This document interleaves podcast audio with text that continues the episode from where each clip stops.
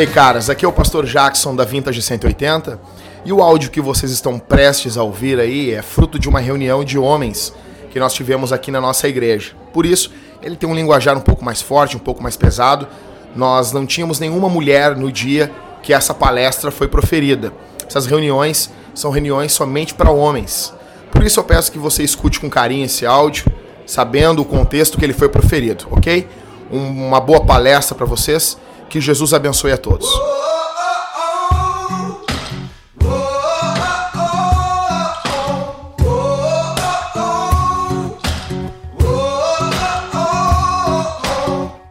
Vamos chegando, pessoal, vamos sentando aí. Lembrando que a Cavalo Branco não é um culto para homens, porque culto para homens já é uma coisa de viado. Ah, eu vou fazer um culto para homens. Culto tem que ter toda a igreja, senão não é culto. Culto de jovens, culto de velho, culto do, do, dos negros, culto dos brancos. Não dá. Culto é só quando está todo mundo junto, em assembleia, reunido. O resto é reunião, uma reunião. Então você está aqui hoje, ah, tem essas músicas, a galera viu pela primeira vez aí, essas músicas, você não viram nada ainda, cara. Você não viram nada. Não viram nada. Hoje o Cristo não botou os rocha que ele bota ali. Tô brincando, Cristo. Isso é brincadeira. Isso é brincadeira. Vou sentar, pessoal, vamos sentar ali, gente. Preciso que você sente. Não vou chamar o, o, o nosso amigo romanista, brincando. Não vou chamar o Ratos ainda enquanto a galera não sentar aí. Vou pedir que lá no fundo, lá, todos os diáconos lá do fundo mandem as pessoas, oprimam elas lá no fundo e assim, ó, cara, vai te sentar. Vai sentar tua bunda lá na igreja, lá, rapaz. Sem essa coisa, o único que pode levantar para ir no banheiro, mijar no meio da palestra é o Felipe. É o único. Que eu sei que tem problema de bexiga mesmo. Agora os caras, os negros sentam 40 minutos o cara levanta. Eu vou fazer xixi. Eu não falo xixi ainda, né, velho? Que bosta mesmo. Gente, eu quero esperando a galera sentar para orar, gente. Quero orar com vocês. Vamos orar? Feche os olhos, vamos, vamos pedir que o, o bondoso Deus, nosso Pai, nos abençoe aqui essa noite, que sejamos confrontados ok? Com esse tema tão delicado. Peço que você feche seus olhos nesse momento. Pai, obrigado pela oportunidade que o Senhor nos dá de estarmos reunidos aqui, de podermos estar juntos para meditar num tema tão urgente.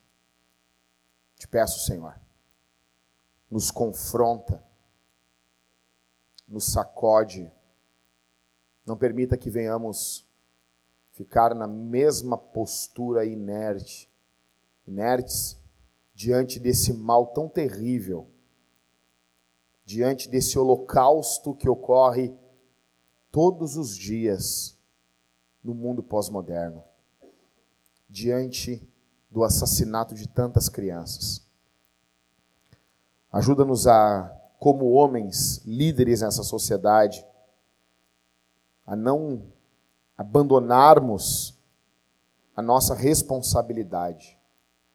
Nos ajuda a sermos homens em um mundo de maricas, a sermos verdadeiramente viris em um mundo de bichas, de moleques que não assumem sua postura diante da cidade. Fala conosco, Senhor como um pai fala com o seu filho mais velho. Nos confronta, eu te peço, no nome bondoso de Jesus, para a glória de Deus Pai, no poder do Espírito Santo. Eu gostaria de chamar aqui o filósofo Francisco Ratzo. Eu gostaria, nesse momento, que você redobrasse sua atenção. Como que você vai fazer isso? Primeiro de tudo, larga o teu celular. Primeiro de tudo, larga o teu celular. Bota ele no modo avião. Ou bota ele no não perturbe, a luazinha. Tá entendendo? E presta atenção. E se alguém está do teu lado não fizer isso, a não ser sim, alguém está, ó, é seguinte, tive um problema, minha mãe teve uma, uma parada cardíaca e está agora no, no, hospital, beleza? Ok, fica monitorando teu telefone. Se não é esse caso extremo, quem está do lado, por favor, não deixe a pessoa ficar no celular. De forma humilde, carinhosa, te vira pro lado da pessoa e diz assim: vai te deitar, ô bosta, banda bosta. Tá bom? Então eu peço que você ouça, medite e se desligue agora nesse momento, tá bom? Botamos os pés para cá aqui, ó.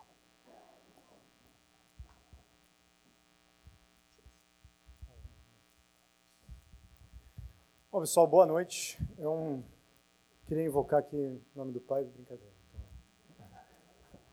Não farei isso para os meus amigos reformados. É, eu sou Francisco Ratos, sou autor dos livros A Imaginação Totalitária e Contra o Aborto.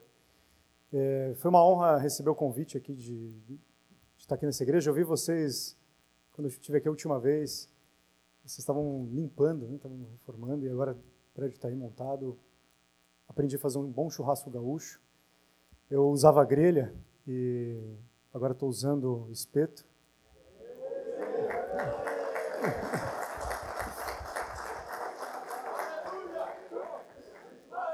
Fiz, fiz questão de falar para minha esposa guardar a grelha.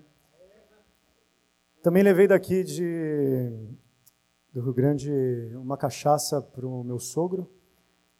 E ele já me pediu outra, porque já tomamos a primeira. Então é uma. Ah, eu, e também estou tomando chimarrão agora, né? Assim. Mata. Mas eu, eu, o Thiago já me corrigiu quando eu mandei uma mensagem para ele. Nem vou falar o que eu falei porque pega mal, mas. Ainda não, cara, é, de, é demais. Né? mas é, eu fiquei um pouco abalado porque cheguei aqui no hotel hoje, encontrei com o Renato Gaúcho no, no, no hotel. E ele resistiu para tirar uma foto comigo, porque o Palmeiras venceu e ele está um pouco chateado. Mas eu sei que os meus amigos aqui são colorado. Não?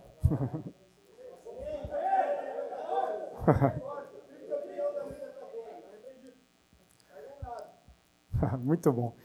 Então, gente, assim, para mim é um motivo de muito orgulho estar tá aqui e mais desafiador para mim é estar tá falando realmente para uma, uma, uma reunião masculina, porque se, se uma feminista, uma mulher ouvir a gente conversar aqui, entrar aqui, dar uma espiada, assim, já era. Fogue... Pode acender a fogueira, porque. Então é o seguinte: a minha, minha intenção aqui é discutir com vocês, basicamente, a relação entre masculinidade e o, e o aborto. Dizer, no fundo, é discutir qual o papel que a gente, homem, tem diante dessa temática chamada aborto. Dizer, tem alguma? Não tem? Aborto é realmente um problema de mulher? Ou nós temos tantas responsabilidades quanto as mulheres quando diz respeito ao aborto. Para falar disso, para falar desse tema, para discutir esse assunto de forma, para mim, a mais próxima daquilo que nós somos enquanto igreja, não, não só enquanto uma reunião masculina, mas também enquanto igreja, eu queria pensar a masculinidade dentro de uma teologia, dentro de uma, de uma perspectiva teológica, embora eu não seja teólogo, mas tomo a liberdade de falar aqui numa perspe perspectiva teológica, para a gente entender um pouco isso, como que é possível pensar a masculinidade teologicamente. E vincular essa masculinidade ao problema do aborto numa esfera moral, quer dizer, em termos de responsabilidade moral que nós assumimos. E como que o problema da gestação, quer dizer, o problema do aborto é um problema relacionado à gestação, e como que o problema do aborto ele é no meu entender, quer dizer, na maneira como eu tenho pensado ele, a, o fruto de uma cultura permissiva, fruto de uma cultura permissiva em que homens pararam de não tomar, tomar as rédeas, mas largaram mão das suas responsabilidades, quer dizer, pararam de ser também o regente da ordem pública daquilo que deve ser regido enquanto família, quer dizer, quanto que a família tem da sua presença na, na constituição de uma sociedade.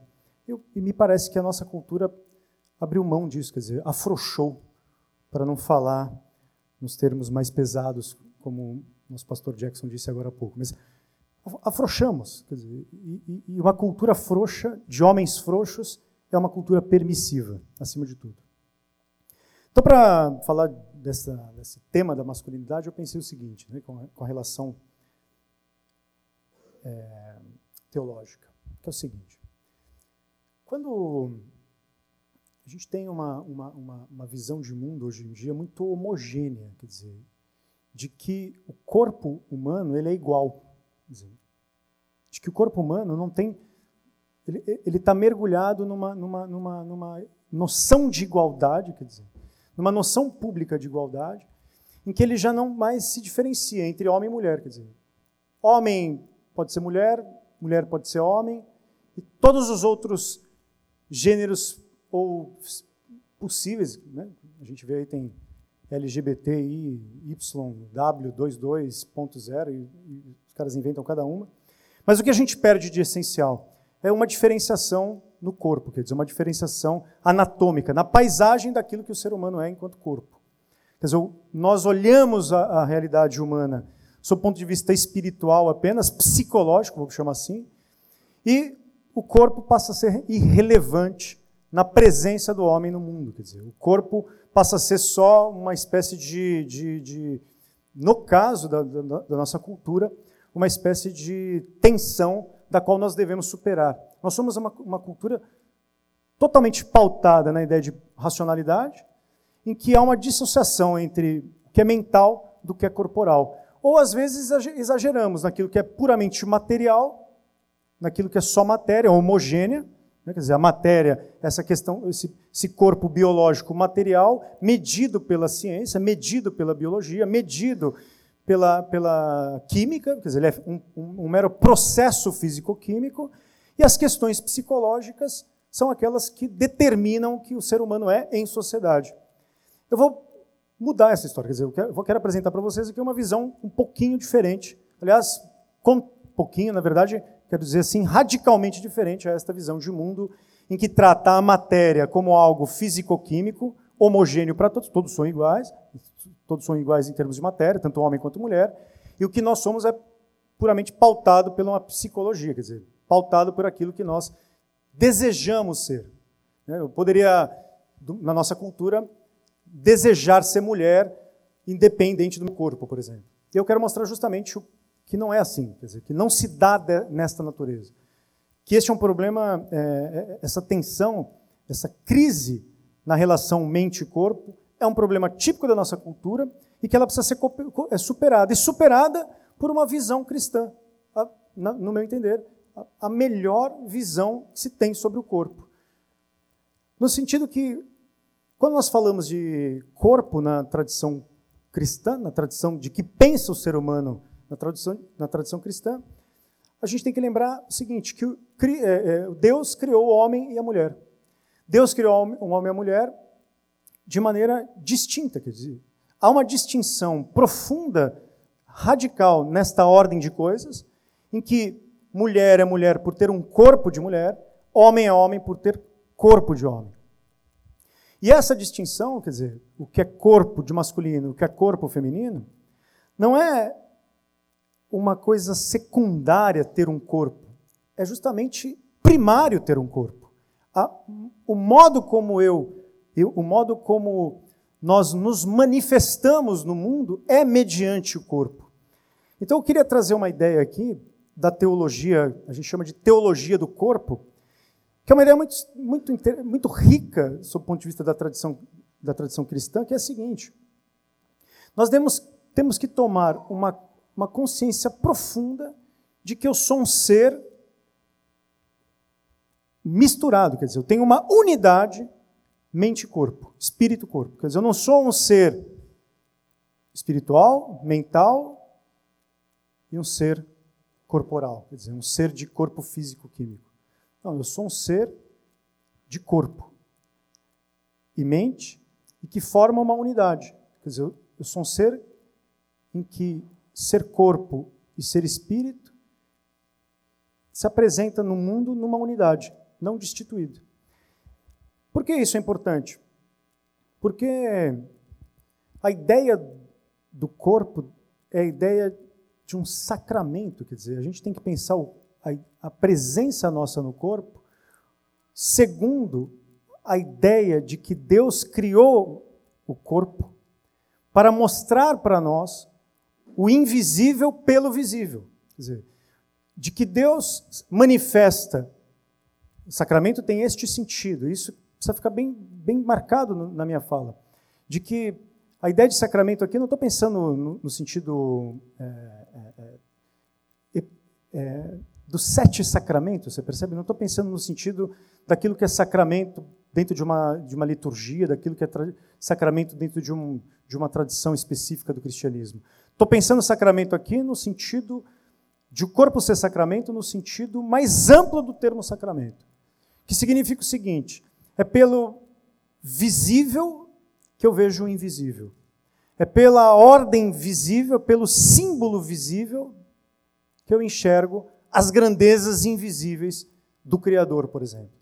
Então, eu enxergo, eu tenho acesso àquilo que é, é, é, é seria, por exemplo, mental, aquilo que seria de natureza misteriosa, vamos chamar assim, no sentido sem, sem forçar muito o que significa mistério aqui, através do corpo, quer dizer, através. Vocês estão me vendo aí porque eu estou presente no meu corpo. Vocês estão me vendo aí não é porque eu sou um espírito solto e falando, não, eu estou aqui. Acabei de comer um delicioso lanche de, de, de bacon, é, porque nós estamos presentes, encarnados no, nesse mundo.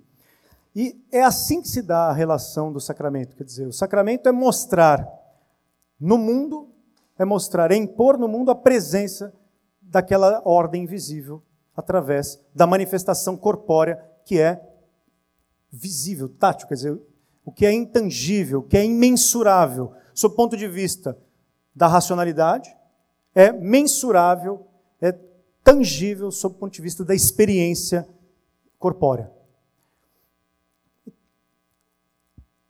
Quando nós falamos, portanto, na experiência corpórea, nós nitidamente, quer dizer, numa, uma espécie de senso comum quase, percebemos uma diferenciação entre homem e mulher. E essa diferenciação entre homem e mulher é assim, tal como Deus quis. Porque é essa diferenciação que Deus escolheu para se complementar como família. Então, nesse sentido, o que é a família? A família é uma, também uma manifestação de unidade, também é uma manifestação desta ordem invisível no visível, que agora se complementa, se complementa numa célula é, é, é, social. Quer dizer, nós temos a ideia de que família é só um acordo, essa é uma ideia moderna, lamentavelmente moderna, de que família é só uma instituição voluntária baseada num acordo, num mero contrato. E contrato é aquilo que pode ser rompido, meus amigos advogados estão aí sabem disso. Mas, neste sentido, família é uma unidade fundamental que manifesta o amor de Deus, que manifesta a ordem de Deus, também neste tipo de sacramento, quer dizer, também nesse tipo de ordenamento. Então, é através, e aqui gostaria de chamar atenção por um, por um tema fundamental da família, que é a própria sexualidade. Quer dizer, a própria família é a manifestação de uma sexualidade. Quando nós falamos em família, nós estamos falando naquele componente, naquele componente humano, mais é é, é, é, que, que, que envolve uma totalidade da nossa realidade, da nossa condição no mundo, que é a sexualidade. A sexualidade não pode ser colocada de fora cheio de pudores. A sexualidade não pode ser colocada de fora cheio de moralismos, de tratar a sexualidade com. Mas também a sexualidade não pode ser é, pervertida por uma imoralidade, por uma visão de mundo que separa justamente corpo e racionalidade, e trata a sexualidade como uma mera manifestação dos impulsos e dos desejos, para pensar naquilo que eu falei no começo, com relação ao fato de que nós seríamos, para essa visão moderna de mundo, só matéria, e só uma matéria que sacia os seus desejos. Não. A sexualidade, no sentido que eu estou mencionando aqui, teológico, vamos chamar assim, é um dos componentes fundamentais da relação nupcial entre homem e mulher. Porque é na sexualidade que nós, seres humanos, procriamos. Aí você poderia falar, porra, já vem um católico falar de que sexualidade é só procriação? Já vem um, uma, essa imagem batida, saturada, é, é, quase que feita de, de, de maneira é, é, caricatural, de que ah, você só defende a sexualidade enquanto procriação. Mas é claro, eu defendo a sexualidade enquanto procriação. Porque aqui há um elemento no conceito de procriação para o cristão que é fundamental. É na sexualidade, no encontro entre homem e mulher, que nós cristãos perpetuamos o amor de Deus no mundo. Quer dizer, o mistério, se eu, se eu, se eu mencionei agora há pouco que o mistério se faz visível através do corpo, é na sexualidade também que o mistério e amor de Deus se faz visível no mundo. Quer dizer, é claro que aqui o, o amor de Deus se faz visível na sexualidade, homem e mulher, mas no sentido a gente tem que tomar cuidado analógico, quer dizer, o homem também tem uns certos limites para pensar isso. Mas é assim que Deus quis. É assim que Deus quis é, é, é, é perpetuar a, sua, a existência do mundo. É assim que Deus quis que nós fôssemos parceiros da criação. Porque se Deus assim não quisesse, ele poderia ter criado tudo de uma vez só. Mas o que, que, ele, o que, que ele escolhe para a gente? Ele escolhe que através da sexualidade, através da sexualidade, eu estou pensando aqui, não é o que se faz, obviamente, num quarto fechado, não estou pensando sexualidade no sentido de, de né, se trancar num quarto e, e ter relações do coito sexual, não é isso que eu estou pensando, estou pensando em sexualidade como a manifestação de unidade familiar nupcial, de encontro homem e mulher. Pensar a sexualidade no sentido de que eu vejo na, na relação amorosa com minha esposa, e minha esposa vê na relação amorosa comigo, a possibilidade, mais do que o potencial de perpetuar a própria criação, quer dizer, nós nos tornamos nessa relação parceiros de Deus, percebe? Nós nos tornamos, eh, nós comungamos nesta, nesta, neste amor nupcial que envolve o ato sexual no sentido de verbo, que envolve, ele é uma parte disso, ele é só uma, um, uma categoria, quer dizer, ele é um, um elemento disso, mas ele não, não se reduz a isso. Nós também vemos a presença do amor, porque assim Deus desejou. Quer dizer, Deus desejou manifestar o seu mistério também nesta relação. E este mistério é manifestado nessa relação de forma profunda, quer dizer. O que eu estou dizendo nesse sentido, mais do que qualquer outra coisa, é que a relação homem e mulher, como uma relação familiar, estabelece aquilo que Deus esperou ou guardou como o mais misterioso dos seus, dos seus mistérios. Quer dizer, qual é o mais misterioso dos mistérios de Deus? Né? Se a gente pensar assim, o que, é mais, o que mais, nós seres humanos mais desejamos, esperamos, temos de expectativas com relação à nossa vida? Né? No fundo, eu estou perguntando assim, afinal de contas, qual é o propósito de toda a nossa existência? Como que nós, seres humanos, nos tornamos felizes, nos tornamos justos, combatemos o mal, evitamos o mal no mundo? Quer dizer, no fundo, estou colocando aqui para vocês uma pergunta muito simples. Muito simples. Qual é o horizonte final da nossa vida? Quer dizer, o que é destino para cada um de nós? É claro que nós podemos, cada um pessoalmente, psicologicamente, empiricamente, temos as nossas vidas, as nossas escolhas, os nossos times de futebol. Um, um, é Grêmio, um torce para o Grêmio, outro para o Colorado, outro para o Palmeiras. É, só para lembrar de como foi essa semana. Cada... O time é bom, cara. Então, é, é vamos voltar ao assunto da família. Cada um tem as suas preferências, é isso que eu, cada um tem, tem, uns que são campeões, tem outros que, que vivem sonhando com o campeonato, com o mundial. Mas independente, independente destas das nossas condições particulares específicas, há no coração humano um desejo profundo há no coração humano um, uma, um desejo de saciar algo profundamente. Saciar o sentido da nossa existência, quer dizer, saciar aquilo que para nós é mistério diante do, do, fato de que nós somos seres completamente finitos, mortais. É, a gente vai sair para jogar um futebol agora, daqui a pouco, mas a gente sabe que a nossa vida é extremamente frágil. A gente sabe que a gente vai voltar para casa, temos que encarar os nossos problemas diariamente, especificamente, cada um de nós. Né? Mas no nosso coração existe um desejo, um ímpeto profundo para pensar, afinal de contas, qual é o propósito de tudo isso? Pensar no que é mais elementar, qual que é a, a, a nossa finalidade, qual é o sentido de sofrer tanto, por exemplo. Hoje mesmo eu fiquei sabendo do, do suicídio de um grande é, chefe de cozinha, jornalista, o Anthony Bourdain. Ele viaja o mundo inteiro E eu sempre olhei esse cara como uma, um exemplo de, puxa, que boa, boa, vida, né? O cara leva, viaja o mundo inteiro comendo da melhor, das melhores coisas. Né? Ele teve aqui no Brasil duas vezes. A primeira foi catastrófica, porque ele não entendia nada de São Paulo, não entendia do Brasil. E se achou horrível, tudo uma merda.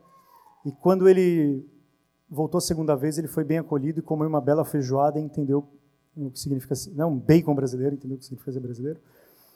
E aí eu hoje fiquei sabendo que esse cara, por exemplo, morreu. Eu falei, poxa, o Antônio Bourdain morreu, fiquei chateado. Mais chateado ainda, fiquei sabendo que o cara com 61 anos se matou. Quer dizer, isso para mim foi o mais escandaloso. Um cara que eu. Não, um jornalista que eu vejo na, na mídia, mas que aparentemente tem uma boa vida. Quer dizer, é isso, é isso que eu quero lembrar, né? Quer dizer, aparentemente o cara tem uma vida boa e até exemplar para muita gente. Poxa, quero viver uma vida tal como essa. Mas a gente nunca sabe o que se passa no coração da pessoa, quer dizer, a gente nunca sabe o que se passa nos dramas interiores da pessoa. Então a gente tem, nós seres humanos, um ímpeto, uma pergunta fundamental. E essa pergunta fundamental, Deus parece, e aposto é, fielmente nisso, quer dizer, piamente nisso, que Deus escolheu que a relação nupcial familiar é aquela que melhor sacia esta pergunta fundamental. Porque é justamente na comunhão familiar que nós não só viemos ao mundo, que é uma das coisas mais importantes, quer dizer, nós chegamos ao mundo, nós entramos ao mundo convidados por esta relação, nós somos convocados por esta relação nupcial. Não só isso, mas é nela também que nós descobrimos este efeito do mistério de Deus invisível no que é visível, percebe? Por que eu estou dizendo tudo, tudo isso de forma abstrata e bastante, às vezes, distante? Né? Por uma questão muito simples. Nós cristãos, e aqui agora tirando qualquer tipo de distinção, católicos, presbiterianos, calvinistas, nós, nós cristãos, pelo menos eu consultei o Tiago antes de falar isso, acreditamos na Trindade. Né? Nós, nós sabemos que o nosso Deus não é um Deus fechado em si mesmo. Ele não é um Deus é, é, cuja unidade é para nós intelectual e distante. Não é um Deus de intelecto. Nosso Deus, que nós professamos a nossa fé, é um Deus que se manifesta em três pessoas: no Pai, no Filho e no Espírito Santo. O próprio Deus é de natureza relacional, ou seja, o nosso Deus é trindade. O nosso Deus é um Deus que relaciona pessoas. E a, o nosso Deus, mais do que isto é um, algo do cristianismo que me deixa assim, quando eu, eu, era, eu era ateu e quando eu me converti, para mim foi muito forte isso. O nosso Deus é um Deus que se tornou visível no mundo, porque se encarnou como homem. Nosso Deus é um Deus que se encarnou como corpo. Ele não, se encarnou, ele não ficou flutuando como espírito. Né? Não ficou vagando como uma ideia no mundo. Nosso Deus não é um Deus que estava habitando um mundo virtual. Nosso Deus é um Deus que se fez carne. Né? É, um, é um Deus que, cujo o próprio, a própria palavra se fez carne, se encarnou. Essa própria ideia de Deus que se faz carne, ela serve para a gente também como um parâmetro para pensar a própria ideia de família. Porque a, a, o amor familiar também se faz carne, você percebe? O amor familiar, neste sentido, não é fechado em si mesmo. Não é um amor improdutivo. É um amor justamente que se manifesta na vida de outro ser humano, quer dizer. Ele é um amor que doa incondicionalmente na relação paterna e materna, o amor para o outro, para o filho. Percebe? A imagem, e aqui por analogia, a imagem da Trindade também se manifesta no amor familiar. É no amor familiar que a gente tem uma, uma série, série de expressões que no mundo a gente também expressa, expressa um certo ordenamento. Quer dizer, olha que interessante, o mistério de Deus, mais alto mistério de Deus, o imemorial mistério de Deus é visível para nós. Ele é visível para nós no Cristo que morre na cruz, mas ele é também visível para nós no amor familiar. Ele é visível para nós também na relação. E aqui gostaria de deixar assim para nós homens agora. Na relação pai, na relação mãe e na relação filho. Ele não é homogêneo, percebe? Não é um amor, você vai ser pai hoje ou vai ser mãe? Essa é a confusão mental moderna. Se o amor nupcial, ou seja, o amor familiar, ele também é uma imago Dei, quer dizer, ele também é uma imagem de Deus, semelhante a Deus. Ele não pode ser uma imagem da confusão, do faz o que você quiser. Ele é a imagem justamente de uma distinção, de um ordenamento. Nesta relação você é homem, você é pai. Nesta relação você é mulher, você é mãe. E nesta relação você é filho. Então, cada um tem o seu lugar nesta relação, percebe? Cada um tem o seu. Não gosto de usar esse termo, é um termo muito fácil. Tem, uma, tem um papel, mas é muito mais do que um papel. Cada, cada um nessa relação é propriamente uma pessoa que ordena esta relação, que, que faz a família ser ordenada. O apóstolo Paulo, em carta aos Efésios, não sou muito de, não sou pastor, mas peço data vênia aqui, professor Jackson. Ele tem uma, uma, eu acho que é uma carta que melhor expressa o papel do homem nas relações familiares, né? a carta aos Efésios. Eu vou ler um trechinho em que ele diz o seguinte, né? ele está recuperando também aqui uma parte na Gênese, né? ele está tá recuperando o, a relação homem mulher da, do Gênesis, para também falar do novo Adão no Novo Testamento, na morte salvífica do, do Cristo. Ele diz assim: olha. Por esta razão, o homem deixará o seu pai e sua mãe, e uni, unir-se-á a sua mulher e aqui eu gostaria de chamar a atenção brutalmente assim, para a responsabilidade, o peso que isso tem para nós cristãos masculinos, comedores de bacon aí, né, Jackson? Porque você deixará teu pai, deixará tua mãe, você vai unir a sua mulher, mas olha que sacada do cristianismo aqui. E os dois, e aqui os dois distintos, não os dois biológicos. Do, os dois, do ponto de vista da distinção que eu mencionei nesse começo todo, quer dizer, dessa distinção teológica, homem e mulher, como imagem e semelhança de Deus no mundo.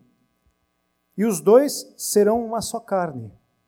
Porque, olha o que Paulo está dizendo: os dois, homem e mulher, fundamentarão também esta unidade.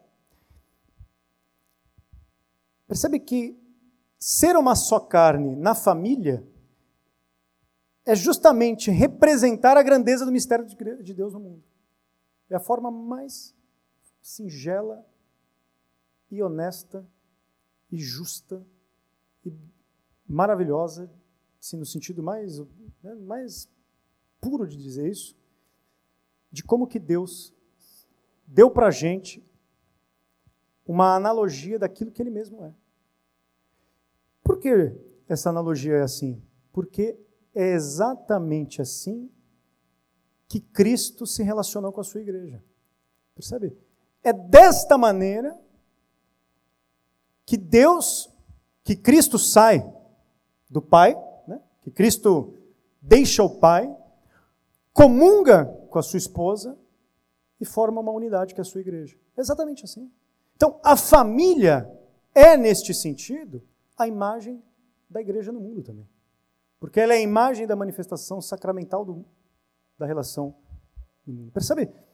Não existe igreja sem existir família. Então aqui eu chamo a atenção para uma responsabilidade que a gente tem que é tremenda. Quer dizer, próprio, a própria finalidade masculina do mundo é zelar pela sua família, assim como a do pastor é zelar pela tua igreja. E aqui começam todas as confusões, né? Porque eu queria ler mais um trechinho da, da, da, desta carta do Paulo, porque todas as confusões que nós cristãos somos acusados hoje no mundo vêm desta carta. Se vocês não lembram, vou lembrar já para vocês. Lá no capítulo no capítulo 5 da carta, né, no versículo 21, é onde se, tra se trata desta moral doméstica, quer dizer. Não é da moral pública, mas é da moral familiar. É onde Paulo está mandando essa mensagem para os Efésios e dizendo: olha, como que a relação se dá, a finalidade, a virtude masculina se dá em casa entre homem e mulher. Né? Antes disso, ele está dizendo: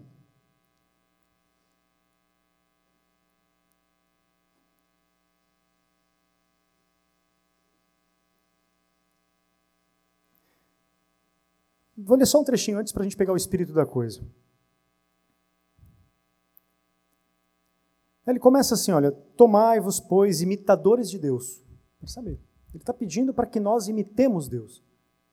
Então ele está fazendo, seja, seja aquele que, seja homoios em grego, quer dizer, semelhante a Deus, se faça semelhante. Não se faça segundo a sua vontade, percebe? Mas faça segundo a própria vontade do Criador. Notem a, a, onde está o toque. Ele vai dizendo, ele vai falando uma série de moralidades públicas aqui. Né? Ele vai dizendo, olha, é, como filhos amados, e andar em amor, assim como Cristo também nos amou e se entregou por nós a Deus, como ofertou e sacrifício de, de odor, odor suave, fornicação e qualquer impureza ou avereza, nem sequer se nomeie entre vós como convém a santos. Não fica falando dessas coisas, tal. Isso não é o mais importante. Né? O pilar da, da, das nossas relações não, não são essas. Nem ditos, né? não sai por aí dizendo coisas indecentes, picantes ou maliciosas, que não convém, quer dizer, busca a virtude, né? acima de tudo busca a virtude. Então ele vem fazendo, falando de uma série de virtudes públicas, a virtude pública do cristão, para depois falar dessa virtude doméstica, que eu gostaria de finalizar fechando com isso, quer dizer, Submetei-vos uns aos outros no temor de Cristo. Olha que interessante. Paulo vai dizer uma coisa na sequência que é muito fácil a nossa cultura pincelar, tirar e te acusar de machista, te acusar de uma série de, de, de, de, de patriarcado etc. Fique atento, é isso que a nossa cultura faz vai pincelar o versículo que eu vou ler logo na sequência, mas esquece do que, do que acabamos de ler anteriormente. Submetei-vos uns aos outros no temor de Cristo. Uns aos outros é eu, você, tua mulher, né? teus filhos. As mulheres estejam sujeitas aos seus maridos, como ao Senhor, porque o homem, atenção, porque o homem é a cabeça da mulher, como Cristo é a cabeça da igreja e o salvador do corpo. Você tenta imaginar você lendo isso hoje em dia para um mundo como o nosso. Você vai ser acusado de tudo quanto é palavrão, cara. Eu escrevi um livro sobre aborto, sim, as pessoas não podem olhar, feminista não pode me ver, cara. Ah, o Tiago teve essa experiência na, ao falar do aborto recentemente. Mas olha que interessante. O homem se torna cabeça da mulher nesta relação doméstica. Poderíamos fechar aí e falar, beleza, né? Quem manda nessa porra que sou eu. Mas olha o que ele diz o seguinte: Como Cristo é a cabeça da igreja. Então, atenção. Você tem que imitar a Cristo, né?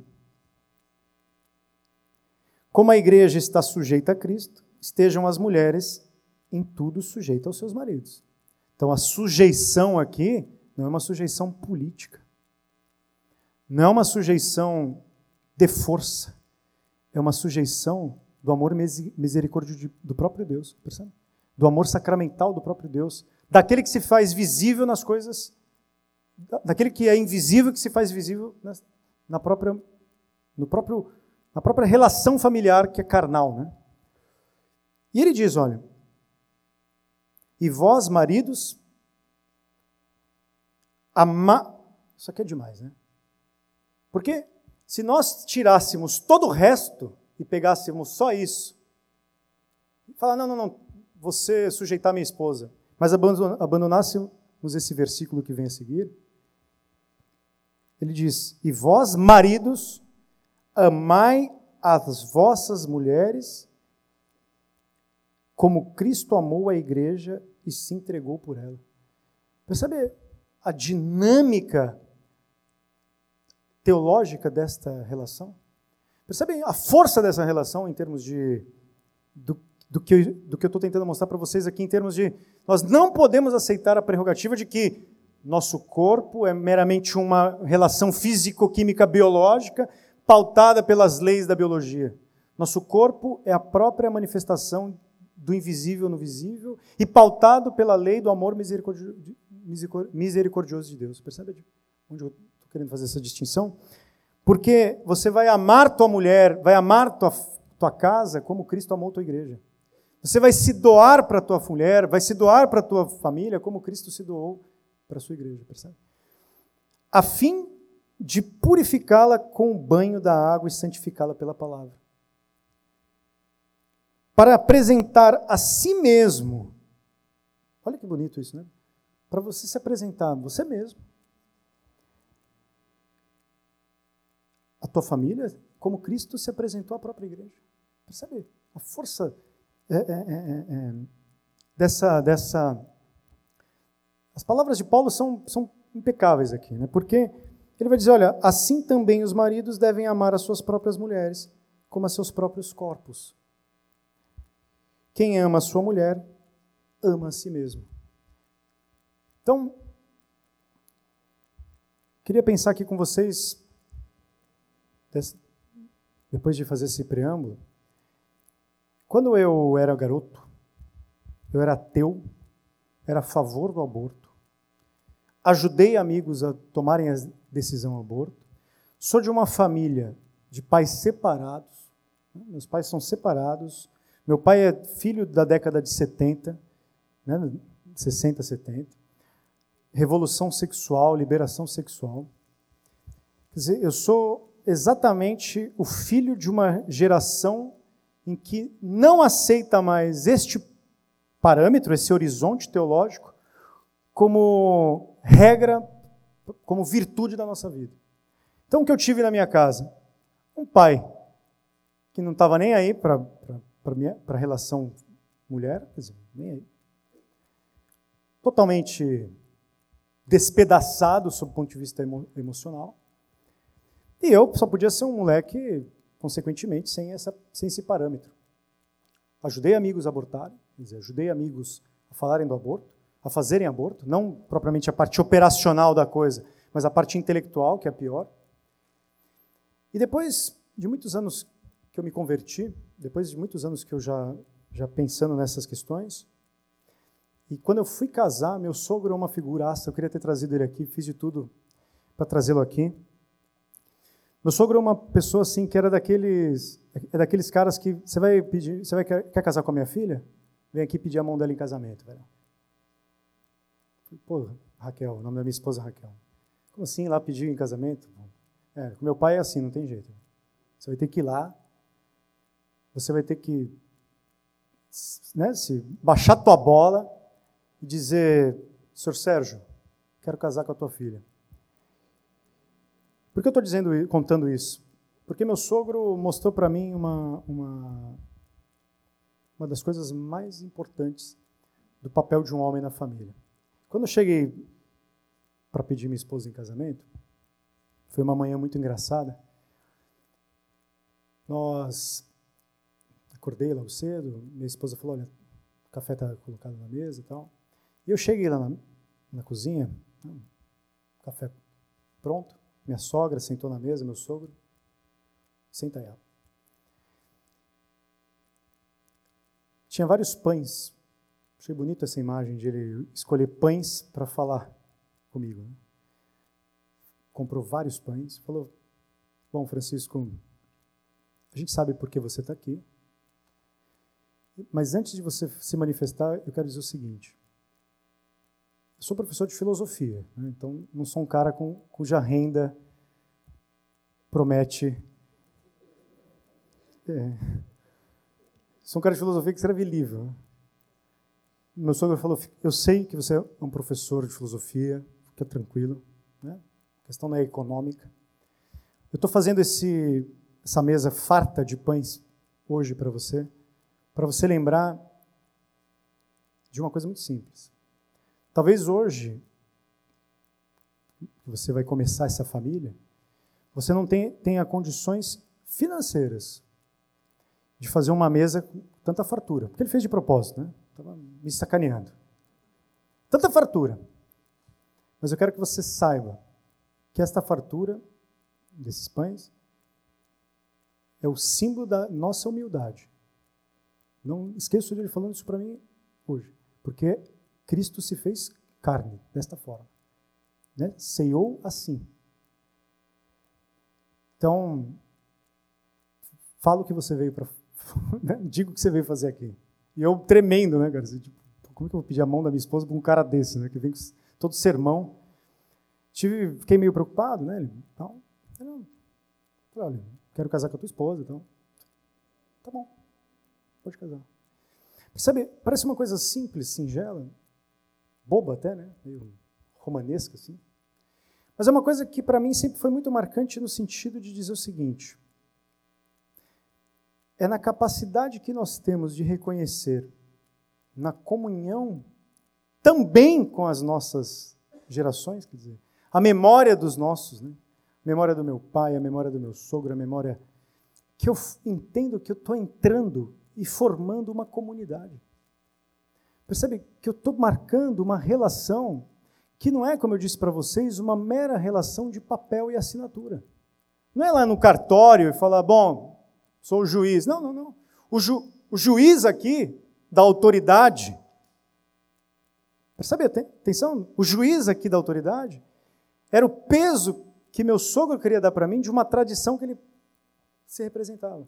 Que naquele momento ele se viu no exercício de representar. De dizer assim, agora eu te. Como diz Paulo, né? Como diz o apóstolo Paulo.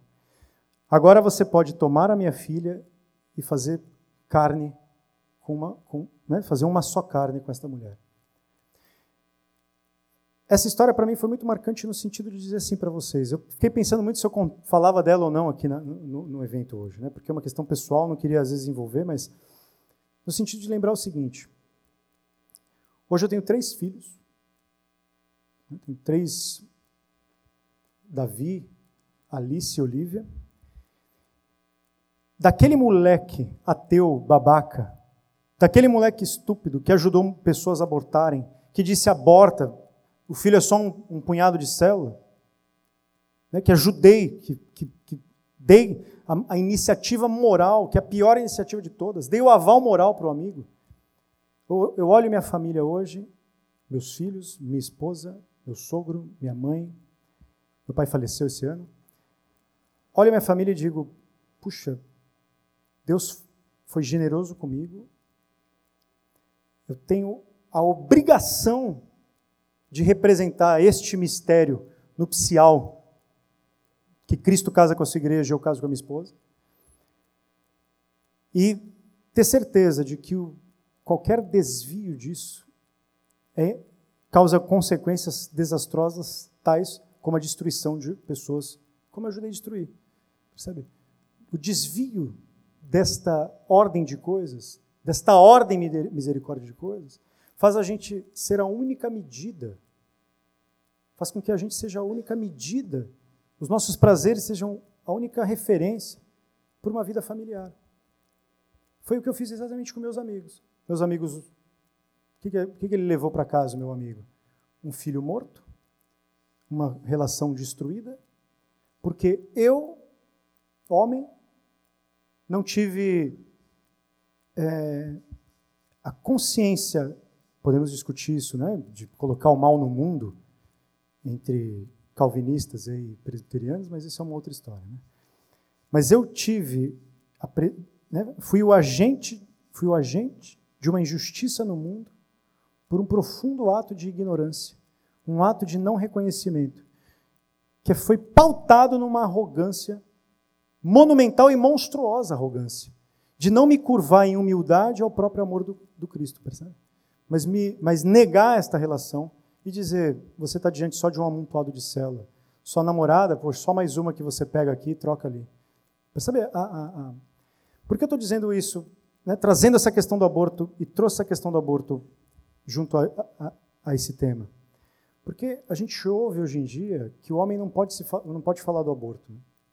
Dizer, a mulherada, a mulherada pró-aborto tem dito aí que o corpo é dela. Né? Mas vocês percebem que quando ela diz o corpo é meu, você não tem nada a ver com isso, ela está exatamente destruindo esta relação que nós acabamos de falar. Ela está dizendo: olha, o corpo é meu, não é seu, eu faço o que eu quiser.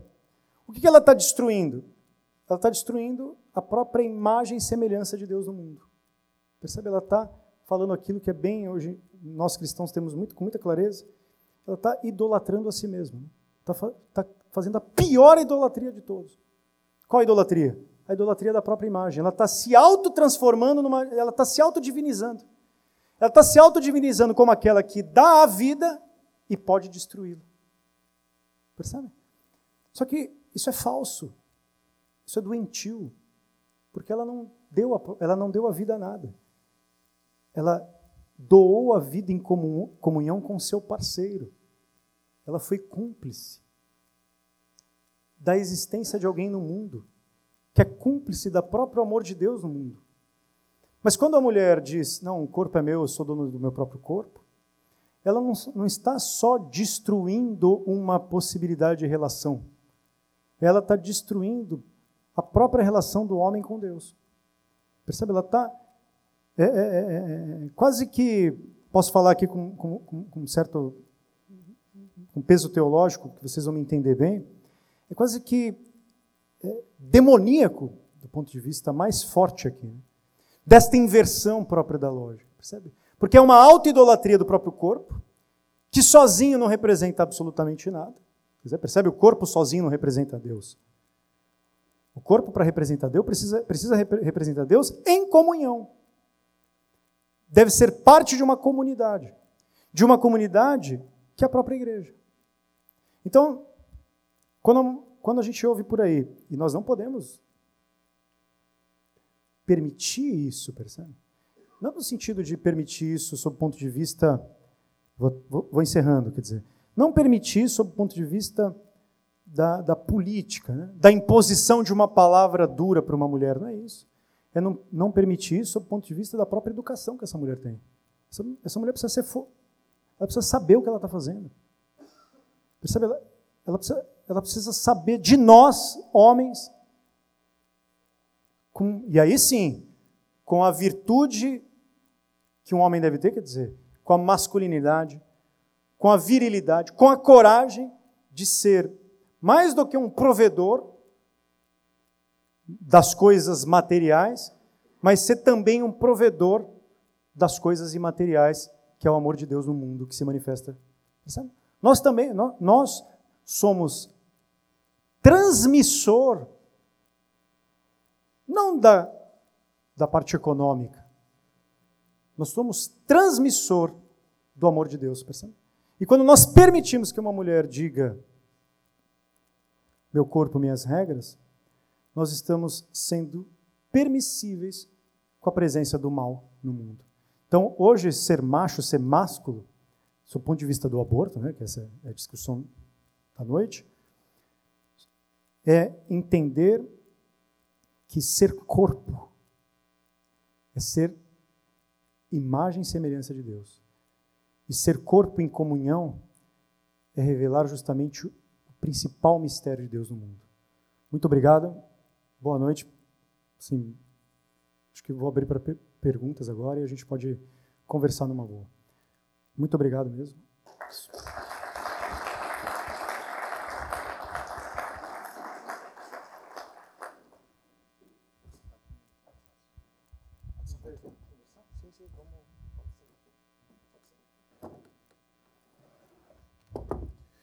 Pessoal, o uh, pessoal tá transmitindo aí, Christopher. Bom, uh, eu quero dizer que vocês podem, uh, não sei se se logar aí nesse momento. O pessoal da internet pode mandar perguntas. A gente tem o grupo da Cavalo Branco ali, que as reuniões a gente não transmite aberto porque dá muito, muito mimimi, muita discussão. Então, então assim, a gente vai abrir para perguntas aqui tá? E também alguma coisa vindo da internet, ô Cris. A gente vai dando uma olhada para nós, o grupo aí, tá bom? Gente, primeiramente eu, eu queria. A gente vai entrar agora nas perguntas, mas eu queria dizer para vocês que existe uma infinidade de, de, de, coisas acerca do aborto. Você tem que levar para casa o livro do Hatzo hoje. Hatzo, né? Hatzo, né? Tá bom? E, e é isso.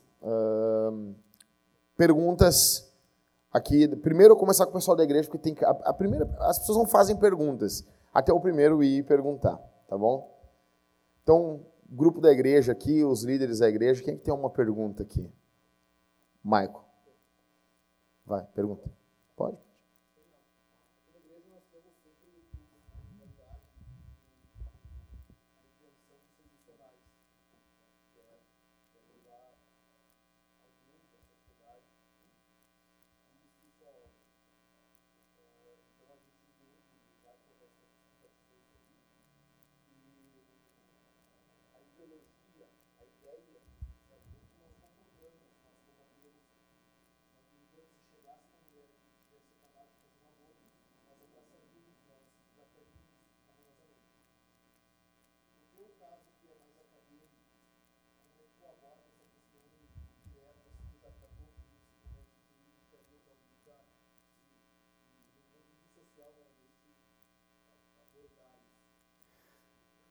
Olha, eu ultimamente tenho me distanciado cada vez mais da academia em termos social, vamos dizer assim. Embora tento manter boas relações, porque você tem você tem um acesso à academia, até falava isso com o Tiago essa, essa, essa manhã, que ele é muito burocrático, ele depende de muitas, muitos trâmites. Eu acho fundamental o papel da academia. Assim, né? academia, não sou daqueles tipos de que condenam a academia. Acho que existem três instituições é, que nós devemos preservar com toda energia, que é família, igreja e academia. Assim.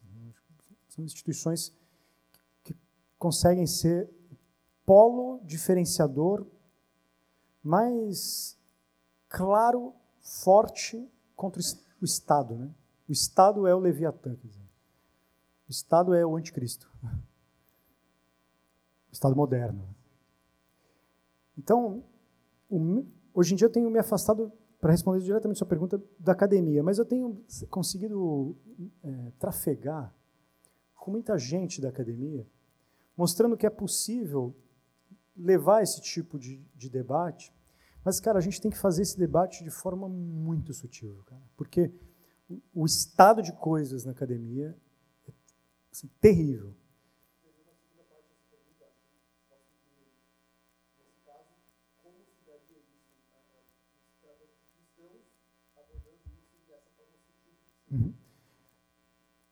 Assim, para mim é sendo corajoso, tendo coragem de se manifestar e não ter, temer.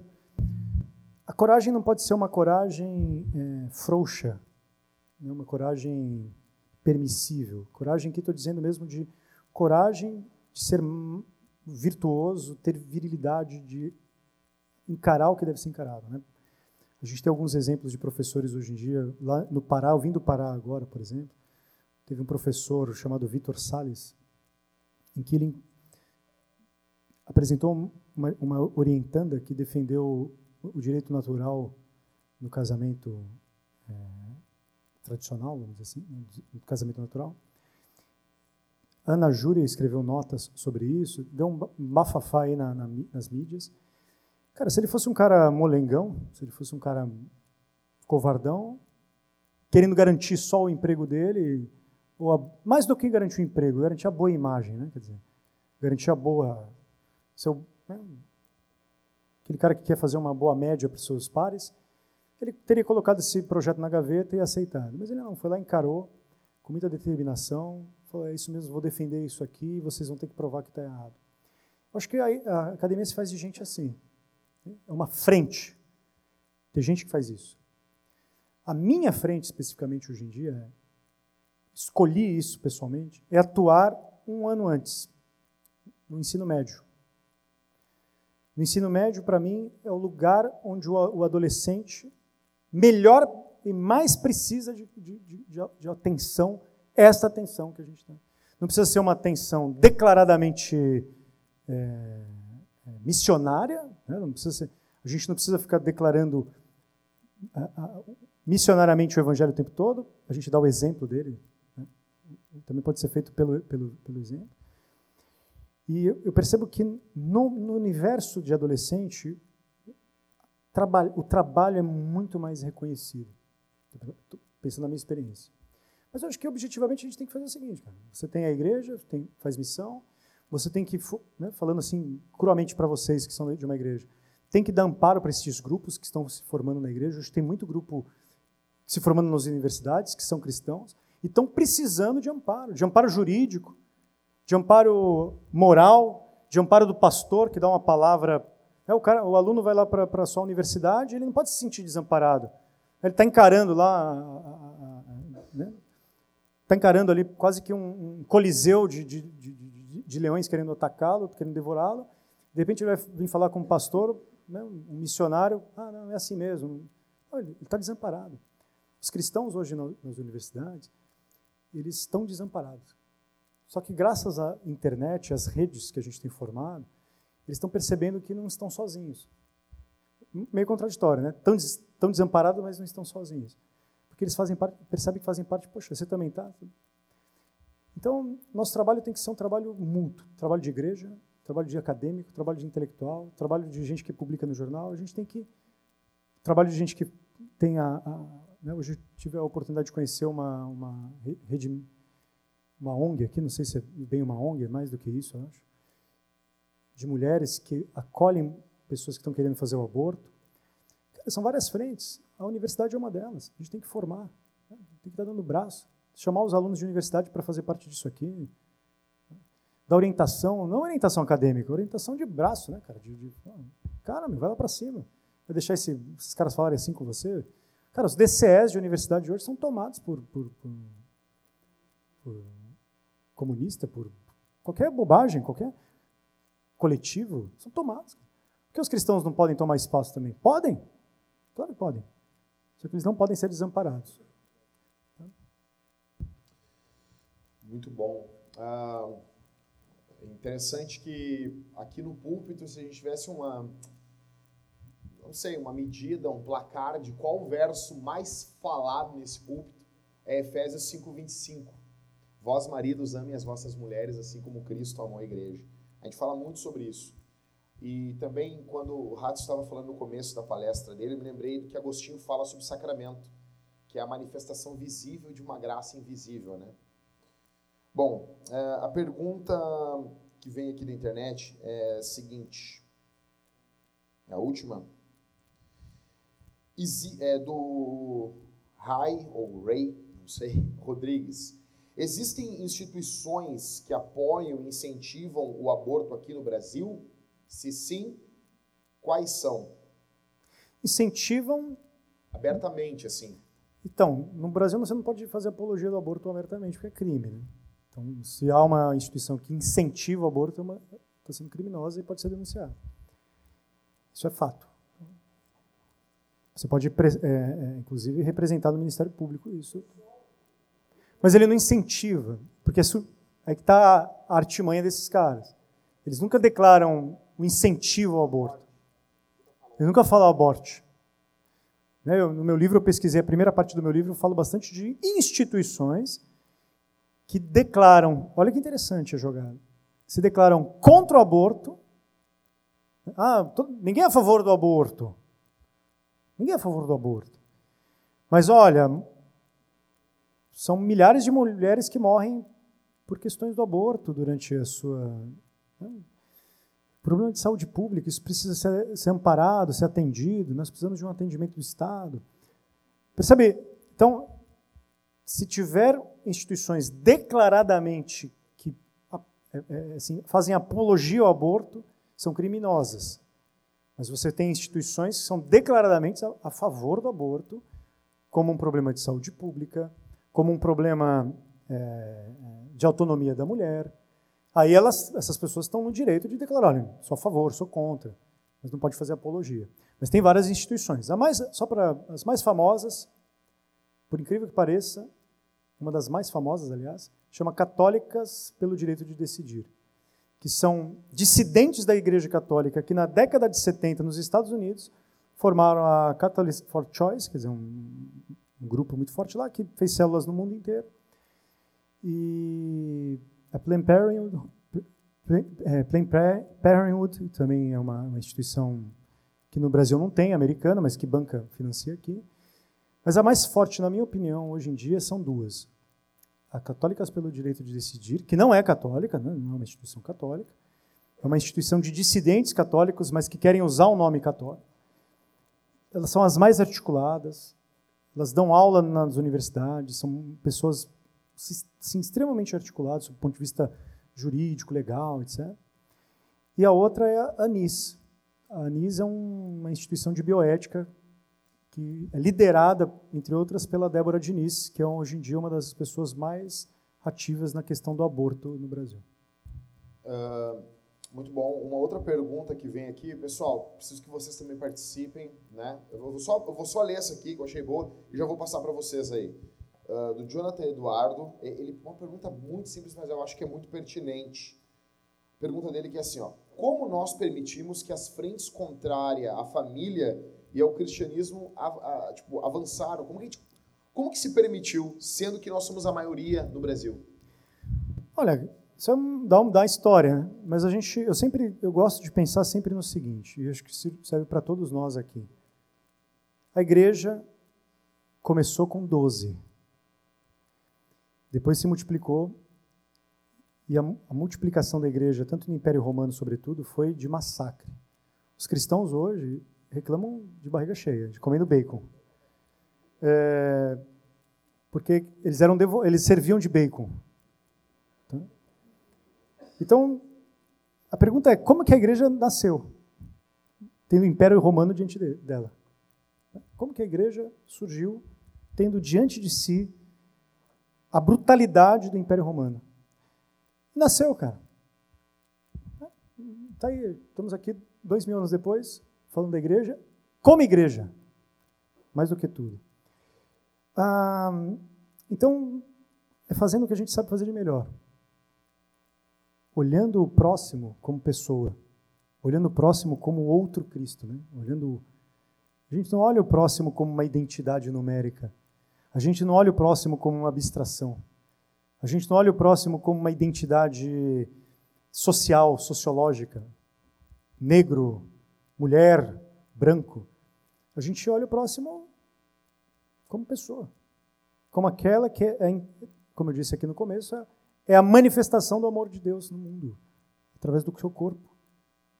Né? Eu olho o próximo como uma unidade, que é a imagem de Deus. Basta fazer isso.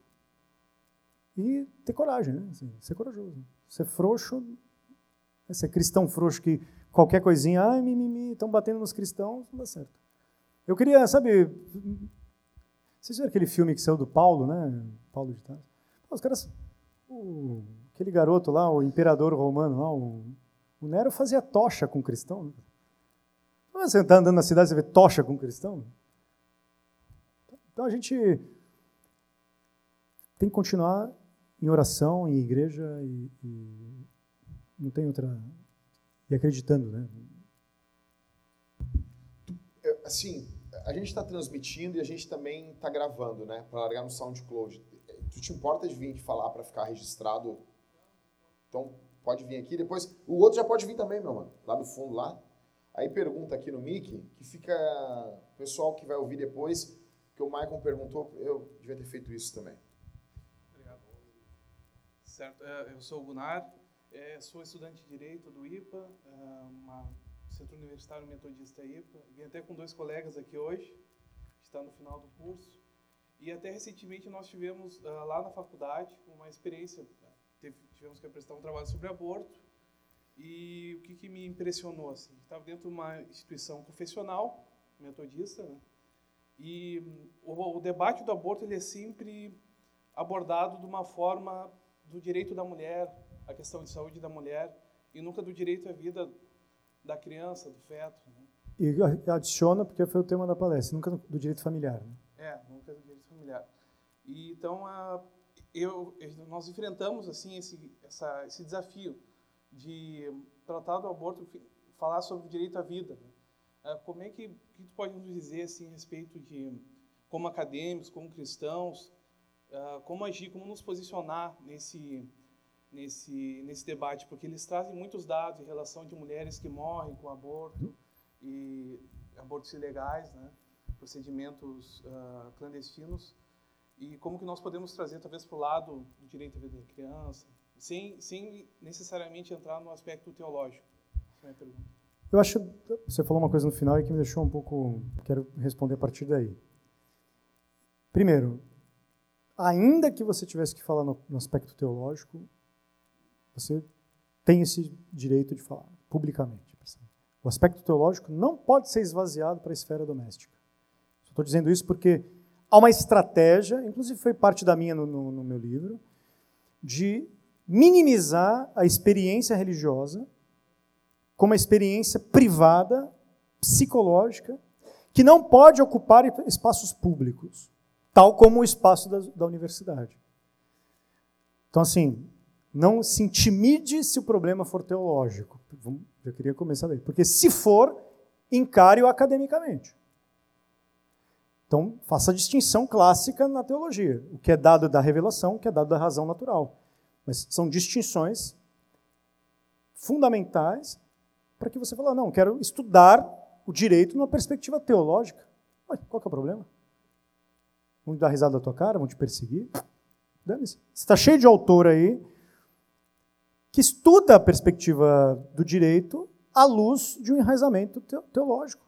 Estou dizendo isso para não, não se intimide. E se ninguém te, quiser te orientar, se enfia nas bibliotecas e faça isso. Nunca vamos esquecer o seguinte: a gente pode dar risada dessa pessoa, pode achar ruim e tal. Mas o Marx, Karl Marx, terminou lá a sua, sua universidade e tudo, mas ele não teve as suas principais ideias formando DCE em universidade. Ele sentava na biblioteca, estudava sozinho, aprendeu inglês assim. A história do Marx é bem interessante nesse sentido. Ah, não, ninguém está estudando esse assunto. Tá bom, eu vou lá e estudo. Sentou lá na biblioteca e foi estudando. Então, se ninguém ainda, se a universidade, sob o ponto de vista formal, não quiser te acolher, não, alguém não quiser te orientar, cara, a internet, é o, o céu é o limite, sabe? Então, direi isso para você. Segundo, é, esse papo de que a carência bibliográfica sobre aborto não é, não é real. Se professores estão te falando isso, estão equivocados. São ignorantes, não conhecem. Há muito material sobre aborto, embora não necessariamente em português, mas está surgindo em português, não só o meu livro, entre outros, mas há muito material de filósofos, filósofos do direito que discutem o aborto, como uma, como uma disciplina, quer dizer, como, como um tema que é dentro de uma disciplina que é a antropologia filosófica, o, a, a, filosofia moral, quer dizer, uma parte da filosofia moral, uma parte do, filo, do, do direito aí que você certamente estuda, e, e, mais uma outra coisa que você não pode perder de vista no meu entender aqui, isso para mim é muito importante. O aborto não pode ser reduzido a uma discussão sobre o problema da mulher. Não pode, cara. E também não pode ser reduzido a um problema do, do estatuto do embrião. Ele é um problema de saber, do ponto de vista da temática do aborto, se o embrião, né, de uma razão pública discutindo, né, se o embrião é ou não um ser humano, ele é um problema acadêmico deste porte. O embrião tem aquele, aqueles elementos exigidos para ser considerado uma pessoa que goza do Estatuto de Direito, por exemplo, que merece respeito? É uma pergunta. Mas antes do aborto ser um problema de direito da mulher, ele é um problema de direito de família. Porque, como nós falamos aqui, o homem também tem direito à manutenção daquele filho. Do ponto de vista agora jurídico, né? não estou falando nem teológico. Se o pai é, você tem que pagar pensão se você engravidar uma menina aí, ela ter o filho e falar, cara, porque na hora de ter, discutir o aborto é só o problema dela. É, a pensão da cadeia, cara. Pensão da cadeia. Uma das poucas coisas. Então, o aborto é um problema familiar, não é um problema só de mulher. Percebe? Você tem que, na minha opinião, cara, do ponto de vista, assim, honestamente, o que eu diria para você é: assuma tudo que você possa pensar sobre aborto e coloque o tema nos seus trilhos corretos. Sabe? Com honestidade, com coragem, com aquelas virtudes que a gente tem que ser, com clareza, sem medo de esses professores. Cara, esses caras, assim, confesso, cara. Tem professor que tem agenda declaradamente política em universidade, mas muitos deles, inclusive os que têm agenda, agenda política, são ignorantes. É porque eles nunca tiveram um contraditório tão forte na, diante deles. Cara, eu conheço, eu era assim, cara, achava que ainda, né, o cristianismo era uma merda, assim. Achava isso mesmo, cara. Até eu encontrar gente contraditória, falar, cara, está errado. Ah, estou errado nada. Está errado, cara. Tá, então me prova que eu estou errado. Enfiei o rabinho entre as pernas e estava errado. Então é isso que a gente tem que fazer. Mostrar que o nosso interlocutor está errado. É assim que se posiciona, se posicionar no debate público. Enquanto um cara está te xingando, você não pode falar, né, as meninas estão dizendo para mim, ah, você não pode escrever, eu já estou tentando escrever o terceiro livro, sabe? Então, não tem outro jeito, cara. Muito bom, muito bom. Nome, igreja e pergunta. É, meu nome é Diego Schneider, eu sou da Igreja Batista Central. Eu sou servidor da segurança pública e tenho enfrentado bastantes problemas com isso. E uh, o meu, meu questionamento, professor, é a respeito do posicionamento do cristão do ponto de vista jurídico. A gente sabe que, uh, te, entrando nessa discussão sobre o direito do embrião, né, teve uma recente decisão, não tão recente, do Supremo Tribunal Federal, é, dizendo, né, nessas palavras, que até os três meses de gestação nós não temos um ser humano com direitos. Então, portanto, a mulher pode simplesmente, se quiser abortar, não é considerado mais crime e acabou. Então, todos que estamos aqui já tivemos um mês de gestação, dois, e, entendeu? Então, professor, o meu questionamento é assim: como nós cristãos, no meio da sociedade, em diversas áreas, eu que estou na área de segurança pública em uh, presídios e tal. Como que eu posso me posicionar perante esse debate do aborto do ponto de vista jurídico, com base jurídica? O que, que o professor pode dizer? Olha, eu vou, eu vou passar essa palavra para o meu amigo Tiago, que é especialista no tema. Tá? Meu amigo Tiago está ali. O que eu posso te dizer, como cristão, não... Tiago, por favor. Não vou pensar na questão jurídica, porque não é minha praia. Não vou me atrever a pensar nesta praia. Mas o que eu posso te dizer, basicamente, é o seguinte: sob o ponto de vista da filosofia, do cristianismo, da teologia, moral, quem diz que o embrião entre não, né, concepção e as dez semanas não é um ser humano, está delir, delirando, está errado. Isso é um equívoco.